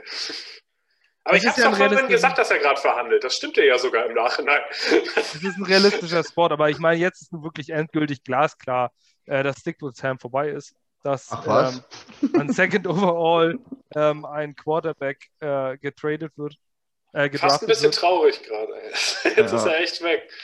Das Also ich bin tatsächlich sehr, sehr glücklich. Nicht, Für ihn äh, freue ich mich. ich, ich, erstens freue ich mich für Sam Darnold, zweitens freue ich mich, dass diese unsägliche Debatte endlich aufhört, ähm, die in zwei Lager geteilte äh, Jets-Fans gibt. Jetzt die Sache klar und jetzt kann man äh, zusammen einig sich darüber streiten, wer der bessere Pick auf Nummer zwei ist. Und dafür sind wir ja gerade an dieser Stelle gut, ähm, gut da. Und außerdem ist Value auch super, in meinen Augen. Ähm, man muss dieses Jahr nicht noch mehr an Picks auf, uploaden. Also das bringt einem, äh, was, es bringt einem auch nicht 1000 Picks was. Wir hatten 2014 auch 12 Picks und äh, es war alles scheiße. Und ähm, was passiert? Da erinnere ich auch gerne an, äh, da, als ich angefangen habe, NFL zu gucken. Könnt ihr euch ja noch an 1999 erinnern? Da war ich sechs. Da war ich sieben. Ja, okay, dann äh, könnt ihr euch vielleicht, ähm, weiß ich, Marvin, wie alt warst du 1999? Ja, da war ich auch sieben. Okay, ja, Bayern ich gegen war 13. Menu, daran kann ich mich noch erinnern. Äh, ich war 13 und habe äh, und hab tatsächlich ähm, QBs wie Steve Young oder sowas verfolgt und habe die Bravo Sport gelesen und ähm, fand es sehr interessant, als die New Orleans Saints, so eine kleine Geschichte von, äh, viele wissen das vielleicht gar nicht, die New Orleans Saints wollten 1999 unbedingt Ricky Williams haben, den Running Back, als man Running Backs noch geliebt hat. Das war zumindest noch eine schöne Zeit. Ähm, die sind hochgetradet von 12, meine ich, auf, auf 3 oder 4, so ähnlich, was die 49ers jetzt gemacht haben. Und was haben sie bezahlt? Ihre komplette Draft Class. Also den gesamten Draft haben sie einfach abgegeben. Runde 1, 3, 4, 5, 6 und 7. Einfach, einfach die komplette Draft Class an äh, weitergegeben und haben sich dann äh, Ricky Williams geholt. Also die haben nur einen Spieler gedraftet 1999. Das wird äh, jetzt wahrscheinlich eher nicht passieren, aber es ist einfach eine lustige Anekdote, die wollte ich jetzt nochmal loswerden. Ähm, Ricky Williams, ganz davon ab, es hat sich nicht wirklich gelohnt für die Saints im Nachhinein. Ähm, das war ein furchtbarer Trade. Aber gut, das wird jetzt nicht mehr passieren. Die Jets haben Sam Darnold nicht mehr. Sam Darnold ist Vergangenheit. Ähm, checkt mal kurz bei eBay, ob ihr eure Trikots vielleicht noch verkauft bekommt. Ich muss, ja- ich habe auch noch ein paar Tradingscards anzubieten, wenn jemand noch Interesse hat. Ich nehme auf Vielleicht jeden Panthers-Fans- Fall eine. Vielleicht Panthers-Fans da draußen, die uns zuhören. Ähm, nein, ich bin froh, dass diese Debatte endet und wir können jetzt hier tatsächlich an diesem Punkt weitermachen. Ich bin gerade ein bisschen sprachlos, deswegen fällt es mir gerade ein bisschen schwer, weil äh, ist natürlich auch Ja. direkt eine Hammer Division jetzt dann, ne? Für Darnold. Was, Ja. Breeze, und, äh, Breeze ist doch weg und Brady ist auch bald weg, dann wird das schon. Dann gehört das Ding ihm. aber Ah. interessant ist es doch, dass wir gegen die Carolina Panthers spielen dieses Jahr. Stimmt. Also äh, das Spiel gegen Sam Darnold ist gut, sehr gut für Selbstvertrauen unserer Defensive Backs. Da können wir uns schon mal drauf freuen. Bis dahin ist er auf MVP-Kurs. Ja, ja, klar. Warten wir mal ab. Nein, alles gut an Sam Darnold. Ähm, Ja. Und ich würde fast sogar äh, sagen, dass die Panthers ähm, clever sind, das gemacht zu haben. Ich Das denke, war auch nicht ironisch äh, gemeint gerade. Ich meine das ernst. Ich glaube immer noch an ihn. ich glaube Ich auch. auch. dass er immer noch ein ganz guter Game Manager werden kann, aber äh, nach drei Jahren wird er definitiv kein Top 5. Ich hatte hier auch noch einen Zettel mit Statistiken zu Darnold, ne, die ich noch vortragen wollte, aber das hat sich ja jetzt erledigt. Vielleicht, wenn du Ich kann- zu Gast in einem Panthers-Podcast bist. Ich kann nur eins sagen, äh, das kann ich, aber das wollte ich bei der, der Zach Wilson-Geschichte sagen, wenn man sagt, ja, Scheme-Fit und sowas und Sam Darnold ist auch nur Zach Wilson, das ist völliger Quatsch. Wir, haben, wir sind relativ ähnlich, aber Sam Darnold ist, ein Scheme macht doch kein, längst keinen perfekten Spieler. Sam Darnold war Platz 37 in äh, Passer-Rating aus der, ähm, na, aus der, aus der Play-Action ein 37er PFF-Grade. Das hat nichts mit, ähm, das ist nur, nur, dieses, nur wie der einzelne Spieler gespielt hat, nicht wie sein Supporting Cast ausgenommen ist. 2019 war er 25., 2018 34. Das heißt, Ja, mag sein, dass er ein Scheme-Fit ist, aber das macht er trotzdem nicht gut. Und jeder hat, glaube ich, bei Sam Darnold gesehen, dass seine Playfake echt scheiße waren. Und man kann ihn wirklich mögen. Und äh, Sam Darnold ist auch ein guter Kerl. Ich glaube auch, dass er tatsächlich in der Liga noch ankommen wird. Aber Playfakes kann er nicht. Also jedes Mal hat man bei den Spielzügen gedacht, oh, das kauft doch keiner. Das hat ihm auch keiner beigebracht. Play Action war nie ein Point of irgendwas in unserer Offense. Unter Bates nicht und unter Gaze schon gar nicht. Es ist ja, nicht gut. so, dass da Wert drauf gelegt wurde. Liegen, das kann man ihm schon nochmal. Also man muss das mit ihm nochmal ein bisschen üben, dass das besser aussieht, das stimmt schon. Aber nichtsdestotrotz, an zwei Overall wollen wir einen Quarterback haben. Und da wollen wir jetzt weitergehen. Wir hatten gerade Trey Lance. Ähm, Trey Lance scheint aber in meinen Augen relativ unrealistisch an zweiter Stelle. Felix, hast du noch was zu ihm zu sagen? Nee, ich glaube, er hat alles gesagt. Also er bringt halt physisch unglaubliches Potenzial mit hat aber halt relativ wenig Erfahrung und ähm, ja, wenn der erste Read nicht da ist, aus meinem Eindruck, dann läuft er halt los. Das kann er gut. Aber um äh, für so ein großes Projekt den Second Overall Pick zu benutzen, äh, ja, ich glaube, das wäre fahrlässig. Das wäre ja, kein Sofortstarter. Das, nee, das wäre ein Projekt. Vor allem, du kaufst ja auch wirklich die Wundertüte so. Ne? Ein, eine Saison kannst du dir wirklich angucken, der Rest ist ja eher abgehackt oder nicht vorhanden, sag ich mal so. Ne? Also weiß ich nicht. Also hinter einem guten Starter, sag ich mal, vielleicht für die Minnesota Vikings oder so, könnte ich es mir vielleicht nochmal vorstellen, sag ich mal so, dass die da das wagen wollen, so, ne? Aber weiß ich nicht, als gleich Start von Nummer 1 an, glaube ich, ist er dafür nicht bereit. Also ich muss sagen, wenn wir tatsächlich einen Pick Nummer 4 wie die Falcons hätten, ähm, würde ich mich genauso freuen wie jetzt die Jets mit dem Second Overall, weil ich glaube, es ist ein Trey Lance, ähm, könnte ein Superstar-Quarterback in dieser Liga werden. Vielleicht ja, nicht im ersten Jahr, aber das hat man bei Josh Allen, also ich, Trey Lance ist einfach, weiß nicht, auch wenn ich ihn in Interviews sehe, so kalm Typ und ähm, man hat irgendwie das Gefühl, dass, also als das erste Mal, als ich ihn gesehen habe, habe ich das Gefühl, das ist ein Vollprofi. So, wenn du ihn äh, so siehst von seinem physischen her, wie er sich gibt, der wirkt cool, der wirkt gelassen. Sein Tape wirkt immer so, als würde er äh, sehr, sehr schwer aus der Ruhe zu bringen sein, um wirklich mit seinem Körper alles zu machen.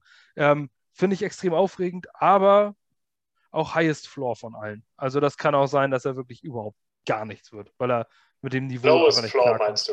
Lowest Floor, genau, mein. Richtig. Ähm, je nachdem, wie man es dreht. so. Nein, aber Trey Lance interessant für die Jets, kein Kandidat. Ich glaube, da sind wir uns alle einig. Da müssten wir schon noch einen Quarterback vorher jetzt. Also jetzt haben wir ja wirklich keinen Starter mehr. Jetzt muss der zweite Pick ja eigentlich auch direkt ran. Also da ist ja jetzt keine andere Option mehr. Du kannst ja schlecht James Morgan in Woche 1 aufs Feld schicken. Ja, du kannst ja natürlich noch so eine Wucht holen wie Nick Mullins oder sowas. Und dann halt äh, nochmal so eine, so eine fancy 6-10 oder sowas hinlegen. Ähm, ja, ja, natürlich, das wird der Instant Start, aber ich glaube, im Second Overall in der heutigen NFL ist es leider, ähm, leider sich tatsächlich so selbstverständlich, dass es so passiert. Ähm, gut, wir kommen zu den Top 3 und das sind die äh, drei interessanten ähm, Leute. Ähm, erst wollen wir uns damit beschäftigen, ähm, zumindest in Kurzform, weil wir es 2018 verpasst haben. 2018 haben wir uns mit Sam Darnold nicht beschäftigt, weil er an Third Overall sowieso nicht mehr da war. Das war unsere Sicht der Dinge seinerzeit. Das waren auch die äh, Startpunkte der Newsseite. Ähm, seht uns das nach. Deswegen wollen wir noch kurz über Trevor Lawrence sprechen. Ich spreche ihn hier jetzt an, an dritter Stelle, nicht weil er für mich Top 3 ist, sondern er ist glasklar Nummer 1, aber ähm, einfach, weil er nicht bei den Jets landen wird. Er würde mich in Jacksonville landen und ich glaube, da sind viel weniger Zweifel, als 2018 mal war. Ähm, warum ist Trevor Lawrence so irre gut, Felix? Weil er einfach das wenigste Basspotenzial mitbringt, würde ich sagen, und äh, trotzdem das höchste Ceiling quasi hat. Also bringt Gardemaße mit, ähm, die einzigen Red Flags in Anführungsstrichen, wenn man die sehen möchte, ist, dass er jetzt op äh, operiert wird. Aber ich meine, das wäre nicht die Throwing-Schulter gewesen, ne? sondern die linke. Ähm, ich glaube, er hat zwei Spiele in seiner College-Karriere verloren. Letztes Jahr gegen Ohio State im Halbfinale und davor das Jahr äh, gegen Joe Burrow.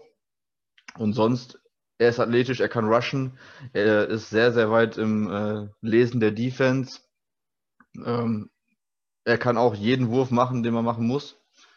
Also ich sehe tatsächlich an Lawrence keine Schwachstelle.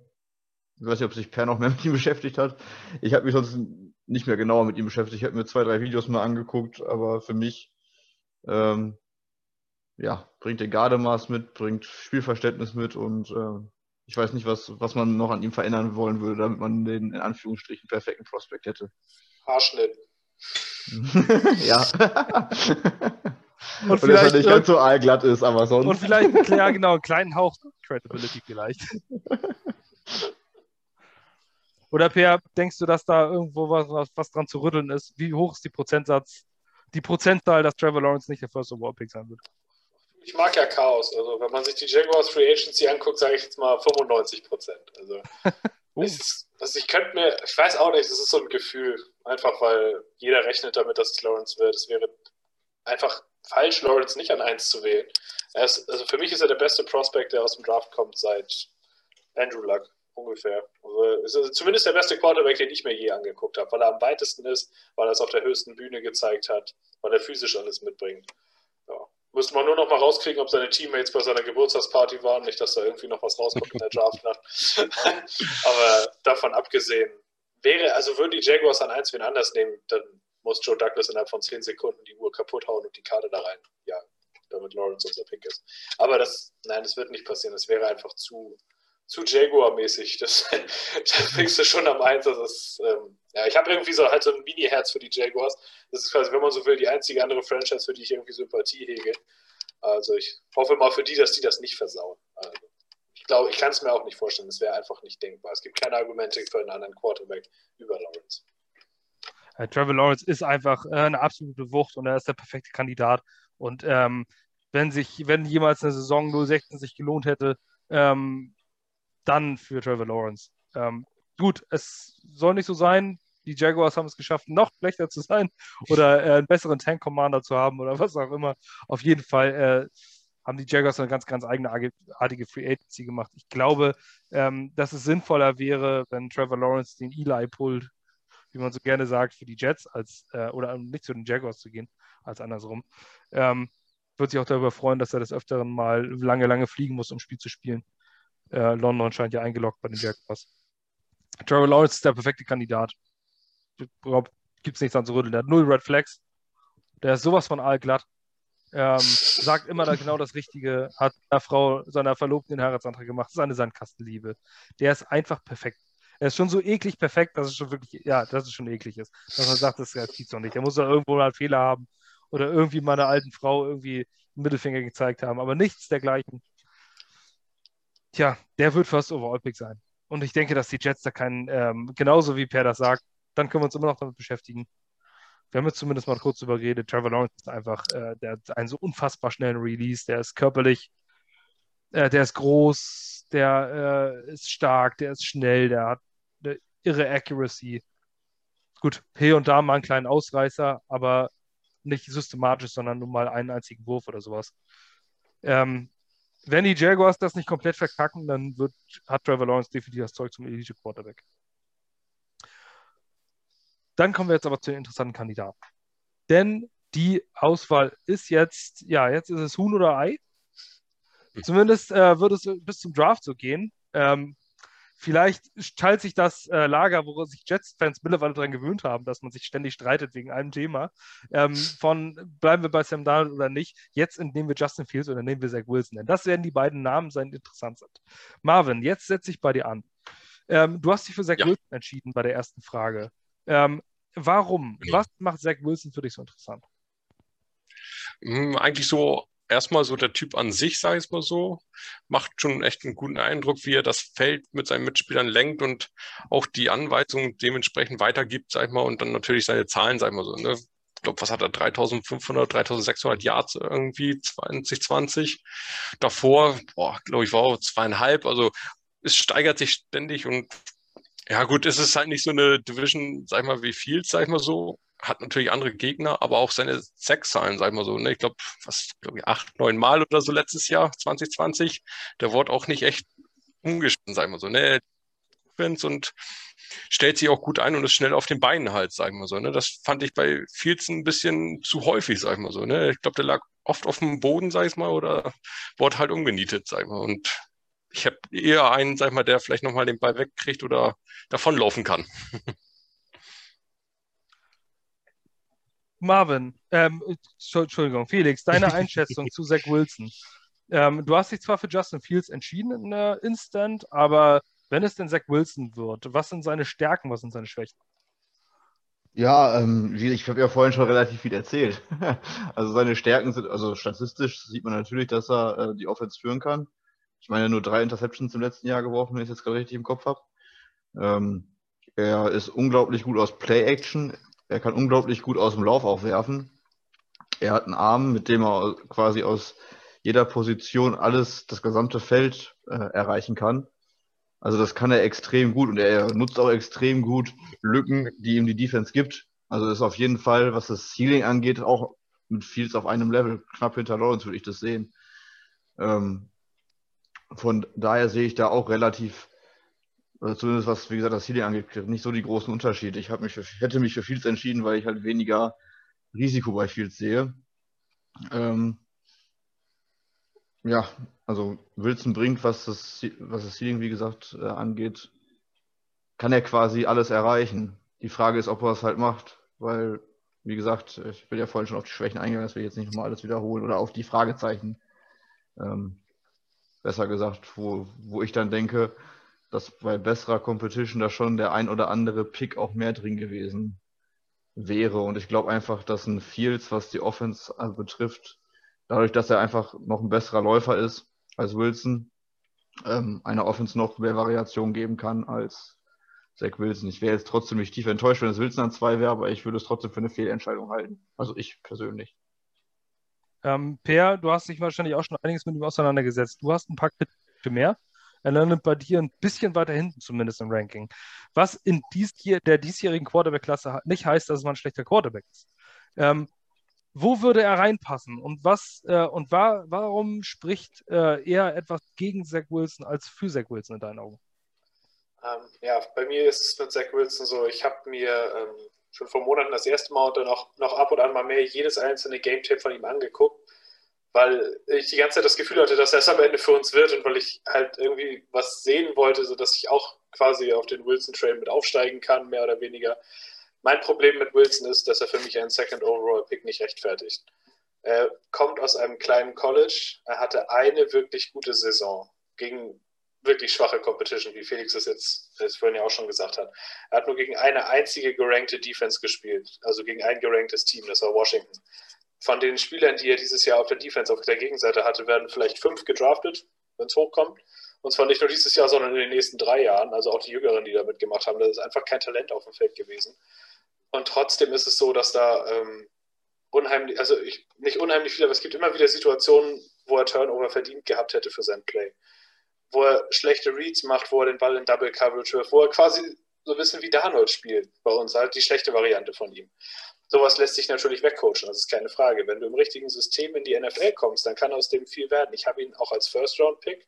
Ich habe ihn in meinem Big Board, glaube ich, an 14 oder 15. Also für mich hat er alle mal Starterpotenzial aber die Red Flags aus der Competition und dem aus dem Tape, das ich gesehen habe, und dann eben die Tatsache, seine Verletzung der Wurfschulter, wo ich jetzt mittlerweile schon mehrere Analysen gelesen habe, dass diese Verletzung durch seinen doch sehr eigenartigen Wurfstil mit verursacht sein kann und dass das durchaus was Chronisches werden kann, was ihm halt auf Dauer irgendwie zum Nachteil wird.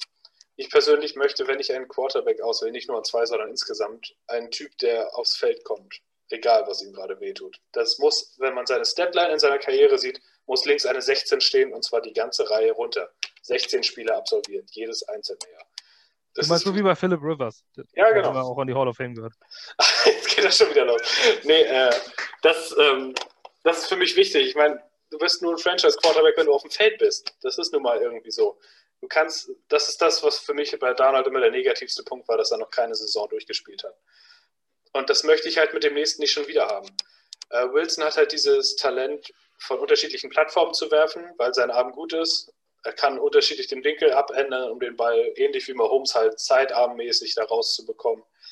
Aber das ist nicht das, womit du in der NFL auf Dauer gewinnst. Du gewinnst, indem du das Scheme, in dem du bist, perfekt umsetzt, verstehst und darin die Plays machst und keine Fehler.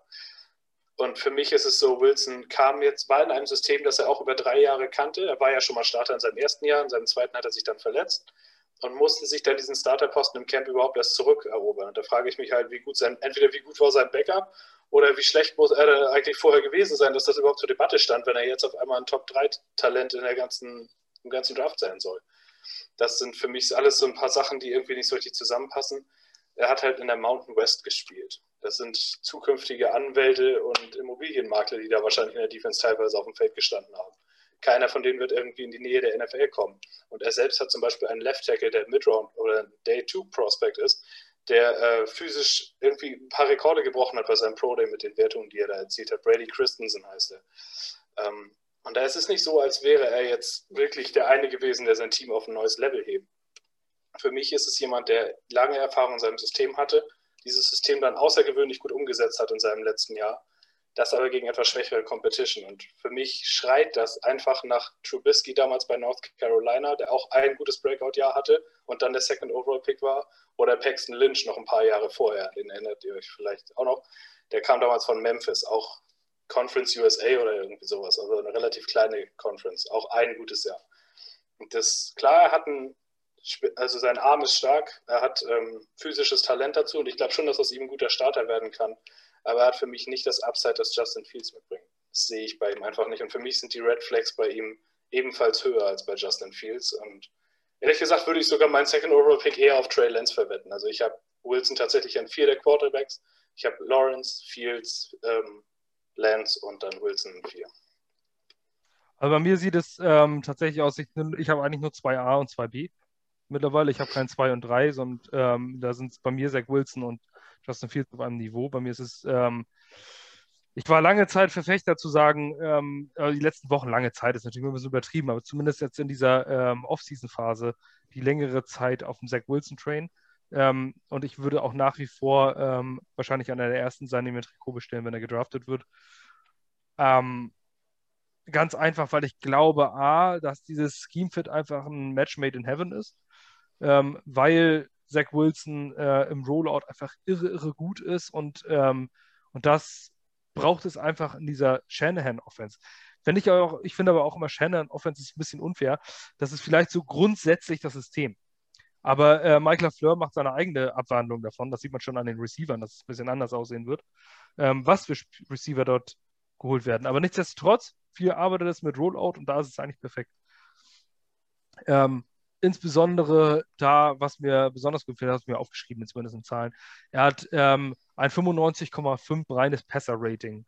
Passer-Grade bei PFF. Das ist das Beste, was sie jemals gegeben haben im College Football über eine gesamte Saison. Und das ist natürlich auch nicht mehr bewertet, weil mal gucken, wie gut der Gegner ist und mal gucken, wie, wie schlecht der Gegner ist. Dafür braucht man Analytics-based Geschichten von Football Outsiders oder sowas. Ähm, sondern das ist ein reines Grade, wie dieser Pass ausgeführt wurde und wie er platziert wurde. Danach graden die und das ist eine 95,5. Jeder, der sich mit PFF-Grade schon mal beschäftigt hat, weiß, okay, das ist sehr hoch. Ähm, und dazu kommt diese, diese Persönlichkeit, wo ich das Gefühl habe, das passt mit, mit New York. Ähm, vielleicht erinnert mich so ein kleines bisschen an Baker Mayfield von seiner Art, von seiner Art und Weise. Ähm, Baker Mayfield jetzt kann man sagen, oh, komischer Typ, letztes hat er ein UFO gesehen und so. Ähm, der ist ein bisschen schräg drauf. Aber wenn man jetzt mal drei Jahre zurückgeht, Pre-Draft-Process, hat man gesagt, Baker Mayfield, New York, das passt. Das ist einfach, der, der Typ hätte einfach reingepasst mit dieser Mentalität. Und das sehe ich in Zach Wilson auch so ein bisschen. Ähm, dazu hat Zach Wilson die perfekte Persönlichkeit, die Joe Douglas ähm, sucht. Ich habe letztens einen Podcast gehört, Play Like a Jet, mit dem Fullback-Tight End äh, von BYU, der gesagt hat, ähm, wo es die Diskussion darüber kam, dass er kein Team-Captain ist und sowas. Völliger Quatsch, der ist unheimlich angesehen im äh, Locker-Room und der hat äh, mitten in der Woche bei seinem Fullback angerufen oder stand bei ihm vor der Haustür und hat gesagt, ey, ich habe hier auf dem Film gesehen, für seinen Gegner in fünf Tagen, Alter, das muss ich dir zeigen. So, weißt du, das, das musst du, das und das musst du machen. Und äh, das ist das, was Joe Douglas sucht. Diese Leute, die Football atmen ähm, in Football leben. Und das könnte ich, sehe ich auch in Zach Wilson. Ähm, er ist auch 6 Fuß 2, also er sieht, ich finde, irgendwie immer im Fernsehen und auf Tapes sieht er kleiner aus, als er eigentlich in echt ist. Ähm, bei 6 Fuß 2, das ist ja doch, das sind eigentlich gute Maße für einen Quarterback. Man sagt 6 Fuß 3 und drüber wäre schon wünschenswert, aber 6'2 ist immer noch vollkommen im Rahmen. Ähm, Fields ist, glaube ich, genauso groß, oder? Die sind doch fast gleich groß, die beiden. Ja, Fields ist aber doch deutlich physischer. Ja. 6-3, meine ich. Aber es ist im Endeffekt egal. Wenn der Quarterback spielen kann, ist 6-2 oder 6-3, das spielt keine große Rolle. Genau. Im Gegensatz zu 4 Fuß 1 wie Kyler Murray. Das ist halt ein bisschen kleiner. oder 8 Fuß 9 wie Brock Osweiler. ja, ganz genau. Brock Osweiler ist, glaube ich, 6-7 oder sowas.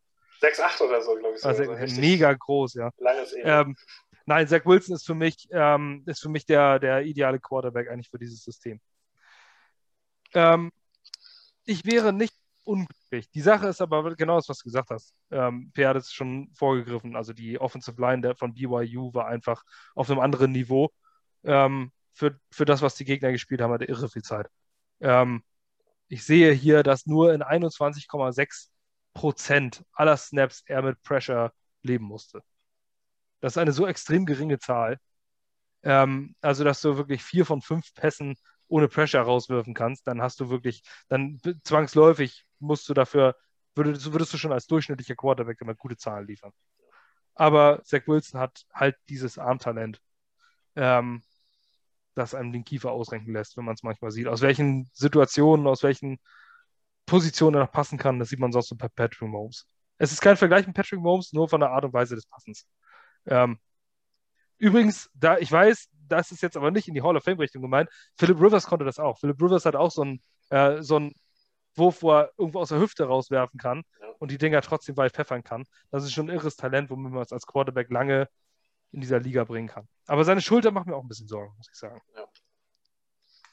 Kommen wir zum Kandidaten, der jetzt gerade tatsächlich in diesem Podcast, die wenigsten haben wahrscheinlich damit gerechnet, weil die meisten Zach Wilson ohnehin bei den Jets sehen, ähm, aber die meisten Stimmen bekommen haben, und zwar Justin Fields. Ähm, per, dann mache ich gleich mal bei dir weiter. Justin Fields ist bei dir die klare Nummer 1 und deswegen möchte ich von dir wissen, warum. Ja, habe ich ja vorhin mehr oder weniger schon größtenteils aufgezählt. Das ist für mich einfach das größte. In, sagen wir es so, in Stärken und Schwächen aufgeteilt. Ähm, Stärken und Schwächen, also Stärken, physische Ausnahmeerscheinungen, ähm, hat es auf höchstem Level bewiesen. Alle seine Aktionen und alles, was man über ihn spricht, für einen Leader.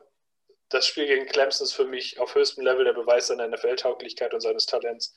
Tough ist er auch. Er hat, wie gesagt, hat einen Mega-Shot gegen die Wurfschulter bekommen und hat das Spiel beendet und den Upset rausgeholt mit einer überragenden Leistung. Ähm, er ist accurate, er hat einen starken Arm. Er ist für mich, wie gesagt, er, ist, er, bringt eigentlich alles mit, was ein Quarterback hat. Seine Red Flags sind für mich, ähm, dass er aus einem System kommt, wo er tatsächlich nicht so oft über den zweiten Read wirklich hinausgeht und wie Felix vorhin auch schon mal gesagt hatte, oft auch wirklich nur in die ersten Reads kommt. Das sind Dinge, die wird er lernen müssen. Deswegen wäre er für mich jemand, wenn er in eine Situation kommt, wo es einen Veteran schon gibt, wäre es vielleicht nicht schlecht, wenn er ein paar Spiele noch sitzt, auch wenn ich ihm zutraue, sofort reinzukommen und zu starten. Das wäre also eine ideale Sache, dass er vielleicht ein paar Spiele sich das nochmal anguckt hinter jemandem, der das schon länger macht. Aber im Endeffekt, wenn er, wenn er ein Talent ist, dass das Level hat, kommt er rein und spielt. Das ist heutzutage so an Second Overall, wie du gesagt hast, Basti. Das wird dann mehr oder weniger erwartet und so wird es dann jetzt auch sein, denn wir haben keine andere Option. Falls Fields gedraftet wird, wird er spielen. Ähm, ja, das ist für mich so ein bisschen seine Red Flag und halt die Tatsache, dass Ohio State nie gute Quarterbacks produziert hat in dem System. Der letzte war ja Dwayne Haskins. Ein völlig anderer Spielertyp, klar, auch völlig andere Offense ein bisschen, die sie gespielt haben mit ihm. Aber als ob auf Ohio State produzieren halt nie besonders gute Quarterbacks. Aber dafür kann Fields nichts. Er ist ein eigener Typ. Was ganz anderes, das größte Talent wahrscheinlich, was sie auf Quarterback je im Kader hatten. Und ja, für mich ist er der zweitbeste Prospect der ganzen Klasse. Marvin, Justin Fields äh, ist bei dir zwar nicht der Pick gewesen, aber ähm, unausgesprochen Talent hat er auf jeden Fall. Ich denke, das siehst du auch. Ähm, was gefällt dir an ihm, was gefällt dir nicht an ihm? Also, ich wäre jetzt nicht traurig, würden wir Justin Fields auch an zwei nehmen. Also, er ist ein Top-Talent und wie Per auch schon gesagt hat, so, ne, also das ist schon klar, es ist Ohio State, das ist schon eine ganz andere Liga als BYU. Ja, aber ja, Ohio State ist halt eine Uni, wo wirklich viele Quarterbacks halt versagt haben, sag ich mal so. Ne? Es ist nicht wirklich eine Uni, wo jetzt die Top Prospects, sag ich mal, lange in der NFL bleiben oder ja, aber trotzdem von den Zahlen her ist es natürlich auch ein Top-Talent, sag ich mal so. Ne? Also wer ihn jetzt nicht in der ersten Runde nehmen sollte, warum auch immer, ja, verstehe ich nicht so. Ne? Also wäre halt schon schön, wenn wir einen von den beiden bekommen würden, um einfach da Sicherheit jetzt zu kriegen und in eine neue Saison zu gehen. Auf jeden Fall eine komfortable Situation, dass wir im zweiten Pick nicht äh, der, die Gelackmeierten sind, die, ähm, die denjenigen nicht bekommen, der große Preis ist. Felix, äh, hast du deine Gründe, warum Justin Fields für dich der der Pick der Jets ist, wenn Trevor Lawrence auf 1 bereits weg ist. kann mich da eigentlich nur den Vorrednern anschließen. Wie gesagt, ich glaube, er bringt einfach noch ein bisschen mehr Variation mit ins Spiel. Ist, glaube ich, für APOs auch besser einzusetzen. Ähm, für mich passt er persönlich tatsächlich auch besser nach New York. Ähm, er hat, wie gesagt, auf der großen Bühne, wie Per schon gesagt hat, bewiesen, dass er Leistung bringt, wirklich im Scheinwerferlicht. Da finde ich, hatte Wilson noch so ein paar Probleme. Ich habe gelesen, in der Crunch-Time ähm, hat er null, Inter null Touchdowns und sechs Interceptions geworfen. Im einzigen Spiel, was, glaube ich, dieses Jahr größer übertragen worden ist gegen Coastal Carolina, hatte Wilson auch seine schlechteste, ähm, schlechteste Saisonleistung mit knapp 200 Yards, Touchdown und Interceptions und das Spiel haben sie auch verloren. Und auf der anderen Seite dann Fields, der im äh, Halbfinale dann gegen Clemson fünf Touchdowns auflegt. Ich habe ja auch schon gesagt, er mit einem Sheepshot an der Wurfschulter verletzt ist und trotzdem die Offense äh, immer wieder übers Feld geführt hat. Ähm, die einzige Red Flag, die ich sonst noch sehe, neben dem, dass er meistens den ersten, zweiten Read nehmen musste oder auch nur nimmt, ist, dass er den Mittelfielder häufig übersehen hat in der, ähm, auf dem College und äh, das häufiger mal zu Interceptions geführt hat. Da wird er ähm, ja vom Spielverständnis her noch ein bisschen zulegen müssen. Ansonsten ähm, sehe ich wie, wie Per quasi das, oder auch wie du, Basti, du siehst es ja auch als äh, 2A-Lösung, ähm, dass man damit einfach die sichere Variante hat, die einem dann auch noch vor allem im Laufspiel mehr Variabilität gibt als ein Zach Wilson. Ja, also Zach, ähm, für mich ist äh, Justin Fields einfach deswegen Nummer eins, weil seine Accuracy, also er ist irre akkurat. Also seine Pässe sind wirklich genau dort, wo sie hin müssen. Ähm, und dazu, was sind diese, also erstmal dieses, dieses Spiel gegen Clemson, was einfach zeigt, was für mich ein großer Beweis ist, dass auf der großen Bühne, dann, wenn es drauf ankommt, dann sind eigentlich Quarterbacks, dafür sind sie gemacht. Und da musst du dann das Beste aus dir rausholen. Deswegen wird wahrscheinlich Eli Manning ein Hall of Fame Quarterback sein. Ähm, einfach weil ähm, er teilweise durchschnittlich gespielt hat, oder auch Joe Flacco seinerzeit, als die, als die Ravens den Super Bowl gewonnen haben, ähm, eine durchschnittliche Saison spielt und plötzlich kommt es drauf an und die sind auf dem Punkt da und gewinnen dieses Ding. Und, ähm, und am, Ende, am Ende kommt es darauf an, niemand interessiert sich, ob du eine Wildcard-Runde irgendwo rausgeflogen bist, drei Jahre später, ist scheißegal. Am Ende kommt es darauf an, ob du den Titel geholt hast ähm, ob du äh, deine Division gewonnen hast, ob die Conference gewonnen hast, ob du den Super Bowl gewonnen hast. Und diese Moment, für diese Momente sind Quarterbacks gemacht. Ähm, da leben sie auf. Nichtsdestotrotz, nicht umsonst sind äh, Super Bowl MVPs in der Regel eigentlich immer Quarterbacks. Ähm, und gegen Clemson hat man gesehen, was er, was er einfach kann. Und gerade diese Toughness, die auch Per beschrieben hat. Ähm, wenn man sich Ben Roethlisberger anguckt, die letzten Jahre, der teilweise einarmig über den Platz gelaufen ist, oder Matthew Stafford oder sowas, und die trotzdem auf dem Platz laufen und trotzdem spielen. Ich meine, Matthew Stafford hat, glaube ich, mal mit einer ausgerenkten Schulter einen Pass geworfen. Ähm, da gibt es Bilder von, wo er mit der hängenden Schulter und dann eigentlich raus muss, aber trotzdem noch schnell diesen Touchdown-Pass wirft und dann rausrennt und sich behandeln lässt, voller Schmerzen und den Arm nicht mehr heben kann. Ähm, Justin Fields ist so ein Typ. Das Spiel gegen Clemson mit den fünf Touchdowns und hatte eine kaputte Schulter kam von der kaputten Schulter vom Spiel davor noch zurück und hat dann gestartet und dieses Spiel gemacht. Absolut außergewöhnlich. Dazu diese 4,4 Sekunden, 4,44 beim Pro Day. Wurde auch schon prognostiziert, ist also keine falsch genommene Handzeit, sondern der läuft wirklich so schnell. Ähm, hat man auch manchmal auf dem Tape, wirklich nur manchmal gesehen, wenn er dann äh, vorläuft und noch einen Block macht und mal eben den Defensive Back überholt. Äh, das sind Fähigkeiten, womit ein Quarterback so punkten kann, in meinen Augen. Also ich glaube, dass Zach Wilson der ähm, sechsjährige Pick wäre für die Jets. Ich glaube aber, dass Justin Fields den höheren, das höhere Ceiling hat. Ähm, dass Justin Fields wirklich auch dieser NFL-MVP-Quarterback werden kann. Das glaube ich bei Zach Wilson nicht. Ich glaube, dass Zach Wilson immer so ein, so ein Pro Bowl-Quarterback werden kann, aber bei Justin Fields sehe ich irgendwie so ein 2015 Cam Newton. Ich habe irgendwie das Gefühl, dass Justin Fields es schafft, wirklich diese Scoring-Machine zu sein. Dass er auch auf dem, auf dem Boden dann mal nebenbei mal eben zehn Touchdowns läuft. Ähm, wohlgemerkt nebenbei. Das sehe ich bei ihm tatsächlich so. Was mir bei ihm Sorgen macht, ist, ähm, dass er mit Abstand von den ganzen Prospects die meiste Zeit gebraucht hat, den Ball zu werfen. 3,11 Sekunden, das ist kein NFL-Wert. Ähm, in der NFL ist, glaube ich, ich habe hier die Werte offen, ähm, die längste Average Time to Throw bei 3,1. Puh. Da gibt es nicht so viele. Also in der NFL hast du in der Regel so 2,4 Sekunden Zeit. Ähm, und Justin Fields hat ähm, 3,11 gebraucht. Und das ist die längste Zeit von allen ähm, QB Prospects. Ähm, das zum Beispiel Zach Wilson hatte 2,81 Sekunden. Äh, Kyle Trask 2,69, Mac Jones 2,51, Trevor Lawrence 2,35.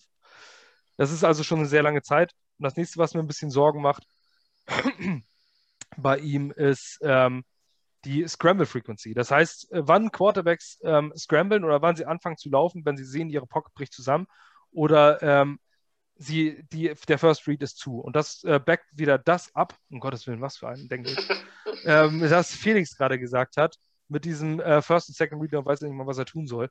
Ähm, bei 11,7 Prozent aller Dropbacks fängt Justin Fields an zu laufen.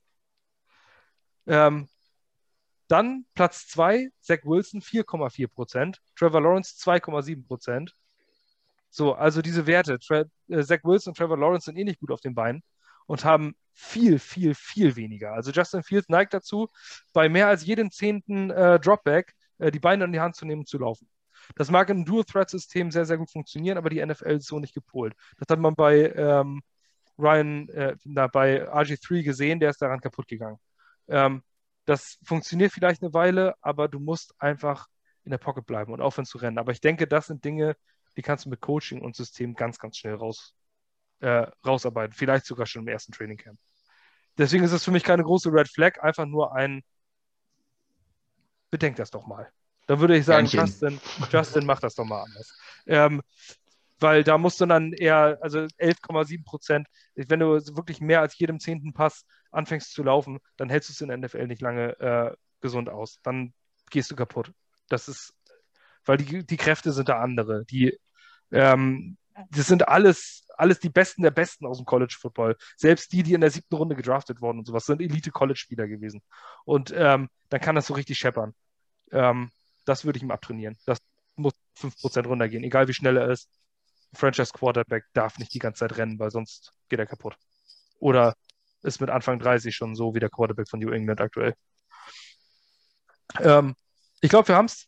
Anderthalb Stunden haben wir es auch schon wieder getroffen. Es sei denn, jemand von euch hat noch was zu sagen. Alles Gute für Darnold. ja, genau. Die Quarterback, die große Quarterback-Debatte ist jetzt tatsächlich ein Draft, äh, Draft gewesen. Ähm, auf jeden Fall interessant, dass wir einen Hot Take-Podcast ähm, haben. Die, die es noch nicht erfahren haben und diesen Podcast erfahren haben, schreibt uns unbedingt, wenn ihr das bis dahin noch nicht mitgekriegt habt. Ähm, in unserer heutigen Twitter und Facebook alle sofort Breaking News Welt. Ähm, Wenn wir heute mal live gewesen wären. Dachte, ja, das wäre es gewesen, ja. Da haben wir jetzt verkackt. Aber gut, ich glaube, an so einem Ostermontag, ich weiß nicht, wer uns zuhören möchte. Auf jeden Fall geht es mit einem neuen Starting Quarterback in die Zukunft. Wir danken euch fürs Zuhören. Wir danken euch fürs Zuschauen. Vielen Dank, Marvin, für die spontane Zeit, dass du ähm, hier teilgenommen hast. Immer wieder gerne. Und auch an euch da unten, an, also von mir aus zumindest unten. Jetzt, und äh, Per natürlich oben, also rein global gesehen. Ähm, per und Felix, danke für die Teilnahme. Viel Glück, Sam Darnold in Carolina. Sam hört uns ja auch schon lange zu. Deswegen, äh, Sammy, make it good and uh, have very fun with uh, Joe Brady. und äh, greet, Greetings an Robbie von mir. Danke. Und tschüss. Head up. Ciao. Ciao.